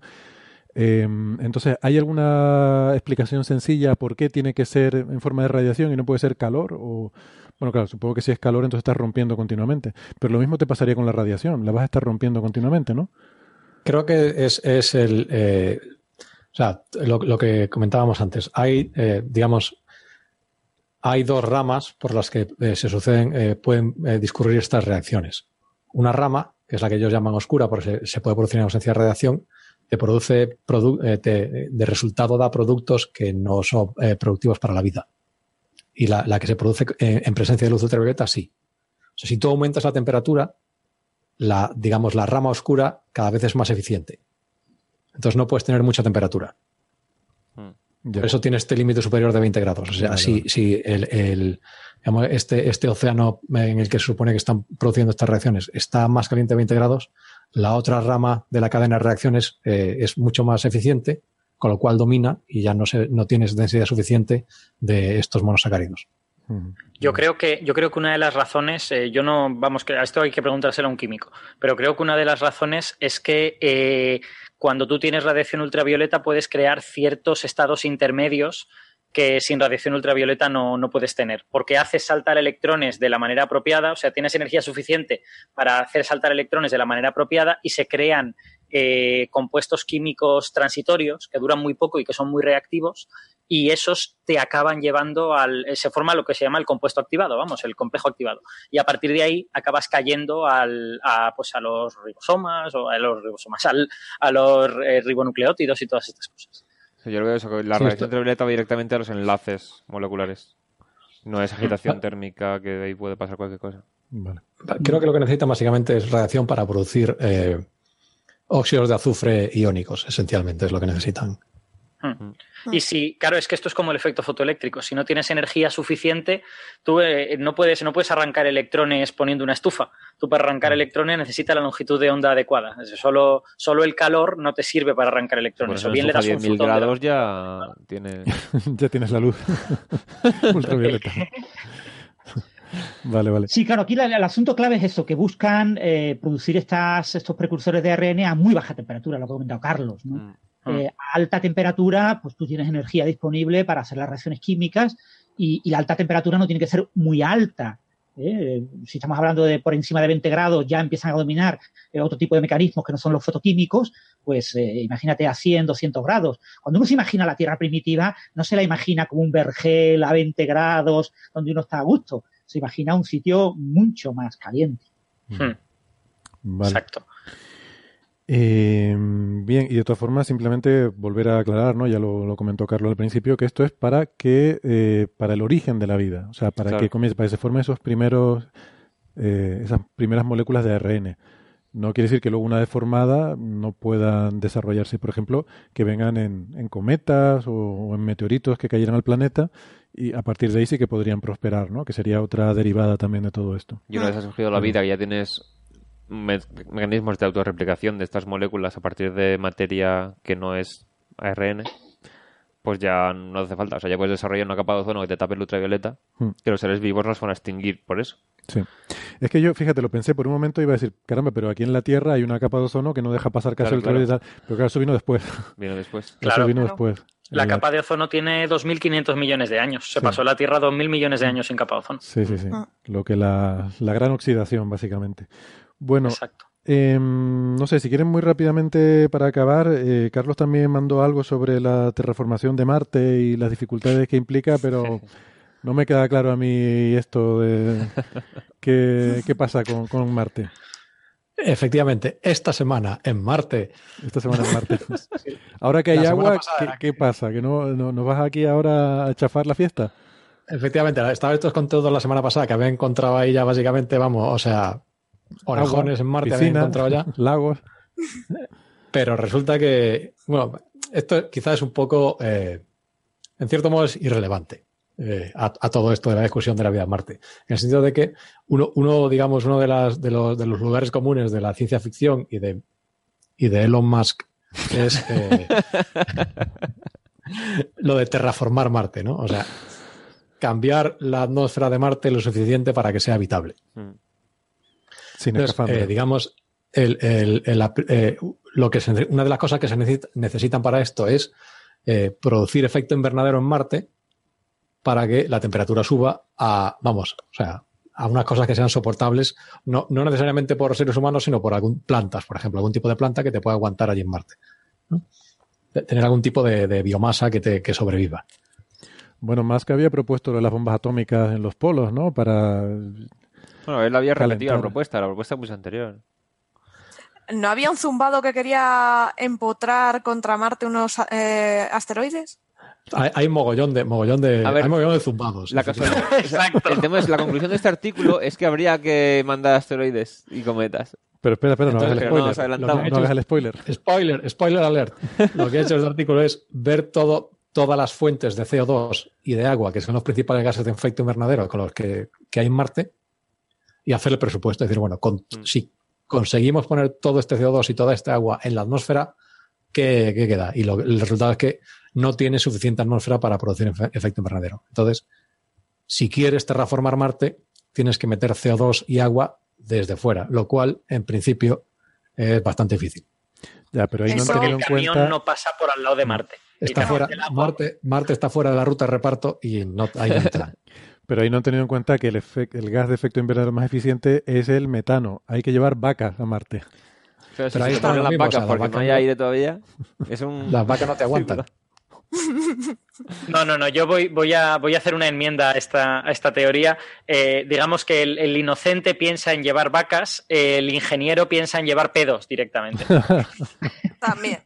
Pero entonces hay que llevarlos... No, lo más fácil yo creo que es eh, según llegas, eh, boom inmo- inmobiliario en Marte, construyes carreteras, montas ahí carreteras de peaje y lo llenas de coches. Y ahí ya tienes gases de efecto invernadero a mansalva. Claro, lo que pasa es que entonces habría que buscar fuentes de materia orgánica y de oxígeno, a lo mejor quitar el oxígeno, el óxido de hierro, para quemar toda Sí, esa materia orgánica, producir problemilla.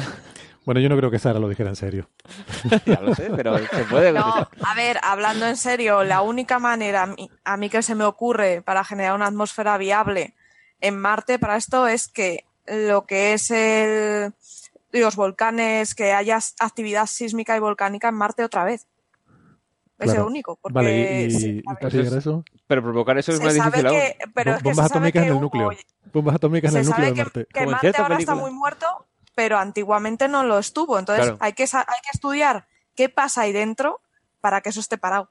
Pues que se ha enfriado. O sea, se, se habrá Se, se enfriado ha ya. estropeado. Hay que mandar ingenieros para que lo reparen. Que, Oh. que- que- que prueben a apagar a Marte y volverlo a encender. A ver si- sí, esa sería la solución que daría. Bueno, el tema es, una cosa que quería co- comentar es que, o sea, el tema de terraformar Marte, una opción es esa que se pueda hacer habitable la superficie y tal, y otra es eh, que se pueda estar fuera solamente con máscara de, de oxígeno, pero que la presión ya sea suficiente como para ir, o sea, aunque el aire no sea respirable, pero te evitas todo el tema de no tener la presión a una centésima de la presión terrestre. Esa es una opción, y eso también es una de las cosas que tienen en cuenta en el artículo. Y Eso, o que la gente que mandes a Marte, tú pongas, es usted en el, en el formulario a rellenar, es usted flatulento. Y si pones sí. Efectivamente, si tú en el formulario pones ¿necesita usted oxígeno para vivir? Entonces lo que contesten no, No los se mando. los puede mandar sin problema. Ah, eso No, hombre, os llevas con su escafandrita y tal. Pero yo lo que no entiendo es la manía de vivir en la superficie. Si quieres mandar a gente en Marte, construye unas cuevas muy grandes y Porque pones además una está la radiación, la radiación Claro. ultravioleta. Claro, la ultraviolenta, No, pero- como dicen los Es que Sí. El, el tema, el tema del artículo es ver si se puede terraformar Marte o no. O sea, si Sí. ya no quieres reterraformarlo, efectivamente todo esto da igual. Claro, claro. Claro. Sí, sí. No, Pero no, sí. sí, yo, yo iba. yo Esta iba- gente lo que quiere es construirse su huertecito. Mm. Dejar Marte así hecho una plantación. Sí. Pero bueno, o sea, Yo, solo, yo solo puedo repetir lo que os he dicho antes fuera de micrófono, que es que no sé si soy el único que siempre ha pensado que esto de terraformar un planeta es una estupidez que es imposible hacer, porque necesitas gigantesquísimas cantidades de materia. Yo creo que, yo creo que lo ideal sería dejar de marteformar la Tierra en lugar de terraformar No, la estamos sería- habría que concentrarse en eso. la estamos menos formando, Carlos. No, no ¿Eh? deformando. Pues sí, igual, igual estamos, estamos Júpiter formando la Tierra más que Marte formando.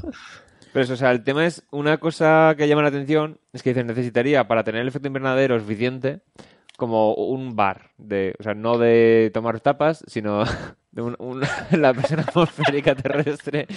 Para ver si fue Hombre, penalti o no. O sea, A ver, mil si milibares. un bar- o sea, si montas un bar y después con los huesos de aceituna que me han quedado por el suelo, a lo mejor eso ya te da pa- para terraformar. Pero bueno, lo que pasa es que miran todas las fuentes de CO2 que habría y la mayoría le dan que subirías la presión a lo mejor a 20 milibares en vez de 1000. O sea, que no es que falte la mitad de material, es que falta prácticamente todo lo que te haría falta para montar esta atmósfera. Claro, Entonces- es que, y en mi opinión, yo, vamos, no soy geólogo ni geoquímico, pero, pero tengo la sensación de que si en un planeta hubiera cantidades de sobra de volátiles para crear una atmósfera, probablemente la atmósfera existiría. O sea, es que no, porque, es, es o sea- raro que existan las cantidades apropiadas y que no haya nada de atmósfera, ¿no? Pero si se vamos, ha pasar, el supongo, pero, en planeta, fin. o sea, el tema es calentarlo. Es, es que, eh, a ver, todo esto viene, la historia con Elon Musk, que está peleándose estos días en Twitter por este artículo, es porque él cita un artículo del año 93. En el, claro, entonces se asumía que prácticamente toda la masa de los polos, de los casquetes de Marte, era CO2 congelado. Entonces, ahora sabemos que la mayor parte de esa masa es agua congelada.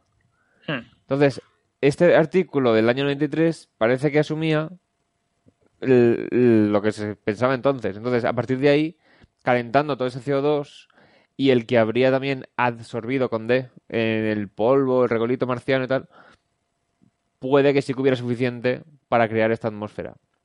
Entonces, claro, nuestro conocimiento de Marte en los últimos años ha cambiado bastante, sobre todo con las misiones que tenemos ahora para estudiar la atmósfera de Marte, que estas son recientes. Entonces, ahora con lo que sabemos, de hecho creo que este paper viene porque ya tenemos la MERS, la Mars Trace Orbiter, ¿puede ser? O sea, O sea, ya tenemos misiones eh, para estudiar la atmósfera y cuánto, cu- cuánta atmósfera se ha ido perdiendo, el ritmo de evaporación y tal. Entonces, Me, sabemos- suena que eso es Maven, lo- Sí. la que lo ha hecho. Sí, el Maven. es que van. La de la hay mesa, algunas futuras que van a llegar dentro de poco. Ma- Maven es, una, es un instrumento, ¿no? Eh, No, es la sonda. Sí, no. Maven El- es el una paper está hecho con. ¿no? El paper está hecho con Maven, sí. Sí, eso, eso me Sí. sonaba así. Entonces, están, o sea, el paper es básicamente es, ahora que tenemos datos mejores, tanto sobre la superficie de Marte como su atmósfera, vamos a rehacer los cálculos, a ver si sería suficiente. Entonces Elon Musk está diciendo, ah, eso no, porque mira, aquí hay un artículo científico que dice lo contrario.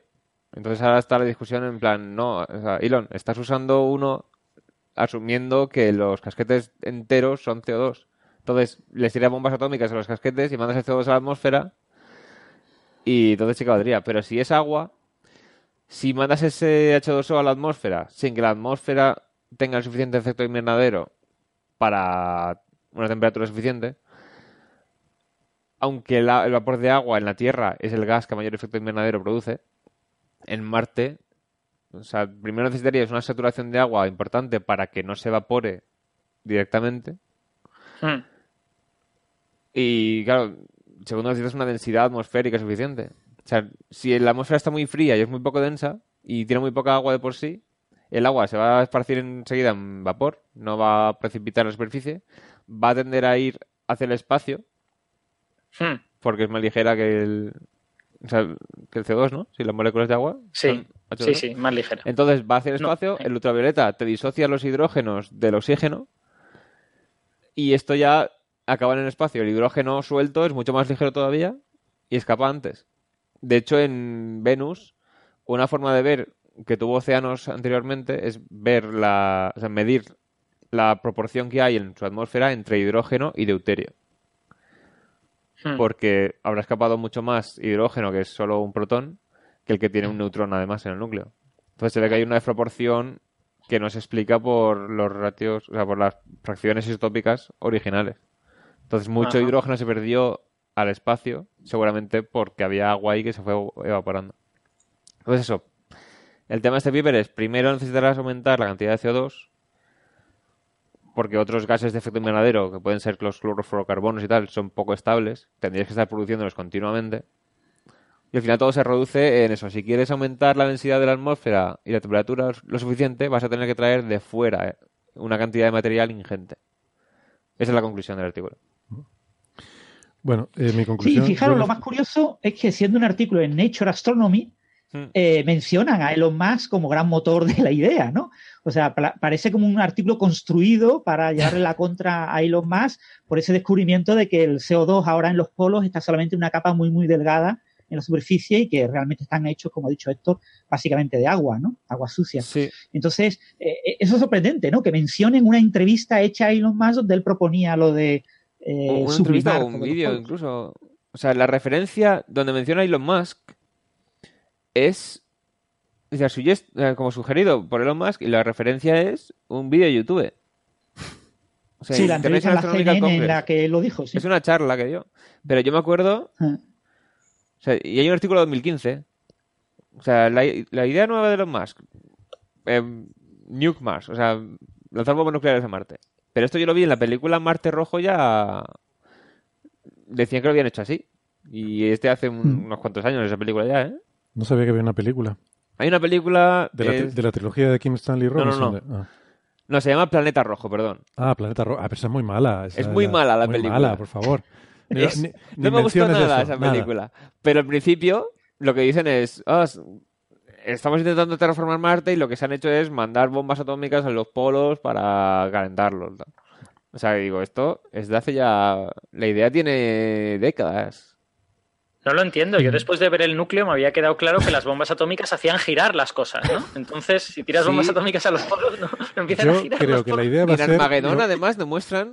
lo que decía lo que decía Sara, volver a reactivar el vulcanismo eh, marciano. Para eso tiramos bombas atómicas al núcleo de eso hay Marte, que hacer una especie de tren Pero de tienes que hacer un agujero lo primero para que- derretimos y además conseguimos desarrollar una magnetosfera porque ya pones Claro. un núcleo líquido Y, y Pero- yo, de verdad, les aseguro que hoy queríamos hacer un programa breve. Que Lo, que a tiene que decir, todo esto se arregla si vas a Elon Musk y le dices, mira, Elon, tú lo que tienes que hacer es, lo que necesita Marte son túneles. Eso es lo que necesita Marte. Claro. Ya se entretiene, ya, Ya está está. entretenido. No, pero Yo creo no que te sí. creas. O sea, lo de los túneles también lo desarrollo con vistas a lo de Marte, ¿sabes? Ya. Porque los hábitats, o sea, sería más fácil excavar que llevar todo el material ahí para construir una protección contra la radiación. Y sobre, sobre lo que ha dicho Francis de que el artículo parece responder a Musk, eh, yo debo decir que a mí me parece, me parece bien. O sea, quiero decir, esto de, de alguna manera, Musk es un actor de la, de la actualidad científica y tecnológica. Y Musk dice cosas y la gente le escucha. Entonces, si hay científicos que creen tener datos que permiten pues confirmar o desmentir cosas que Musk dice, yo creo que está muy bien que, que se diga, ¿no? Y que de alguna manera eh, intervenga la ciencia en esto que está en la televisión, de alguna manera. No lo vivimos en otro planeta. de- marketing de artículos. O sea, la gente va a pinchar más si el titular de prensa es no, Elon, que hay alguno así. Elon Musk no tiene razón. Entonces la gente va, oh, a ver. Y además, si Elon está últimamente metiéndose la gresca a la gente con, eh, o sea, con la gente de Twitter, pues él va, él mismo, queriendo desmontarlo, va a darles más citas también. Claro, Bueno, eso igual es un poco pronto empezaremos. Pronto Eh, o empezaremos- sea que Elon está ahora como Pérez Reverte. Sí, Habrá últimamente que sí. empezar a seguir. Últimamente está así, ¿eh? Ya veremos. Ya podían hacer artículos también respondiendo a Trump, por ejemplo, ¿no? Cosas Uf, que diga. Pero es que... Uf, Pero para eso hay que suponer que Trump sabe leer. Es que los de Trump, ya es- con, con decir la verdad en el artículo ya le, le contradices. Bueno, Sí. eh, vamos terminando porque llevamos mucho rato. Yo les aseguro que queríamos hacer un programa breve hoy. Bueno. Eh, luego, claro, sale lo que sale, pero, pero de verdad que nosotros le ponemos nuestra mejor intención. Eh, nada, que mm, esperamos que, que les haya resultado interesante las, las noticias que traíamos para hoy. La verdad que había bastante, bastantes cosas chulas. Sí. Y nada, les emplazamos para nuestro próximo programa la próxima semana, que ese sí será breve. Lo intentaremos. Porque es verano y queremos ir a la playa y hacer otras cosas, así que haremos un programita breve para la semana que viene.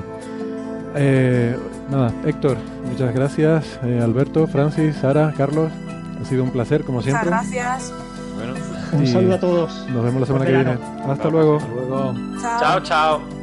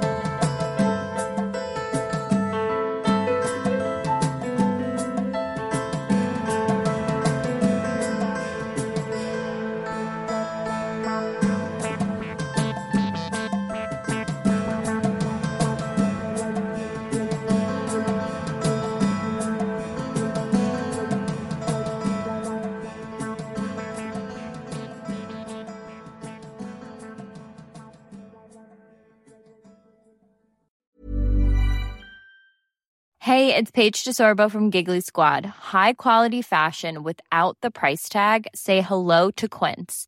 I'm snagging high-end essentials like cozy cashmere sweaters, sleek leather jackets, fine jewelry, and so much more. With Quince being 50 to 80% less than similar brands. And they partner with factories that prioritize safe, ethical, and responsible manufacturing. I love that. Luxury quality within reach. Go to quince.com slash style to get free shipping and 365 day returns on your next order. Quince.com slash style.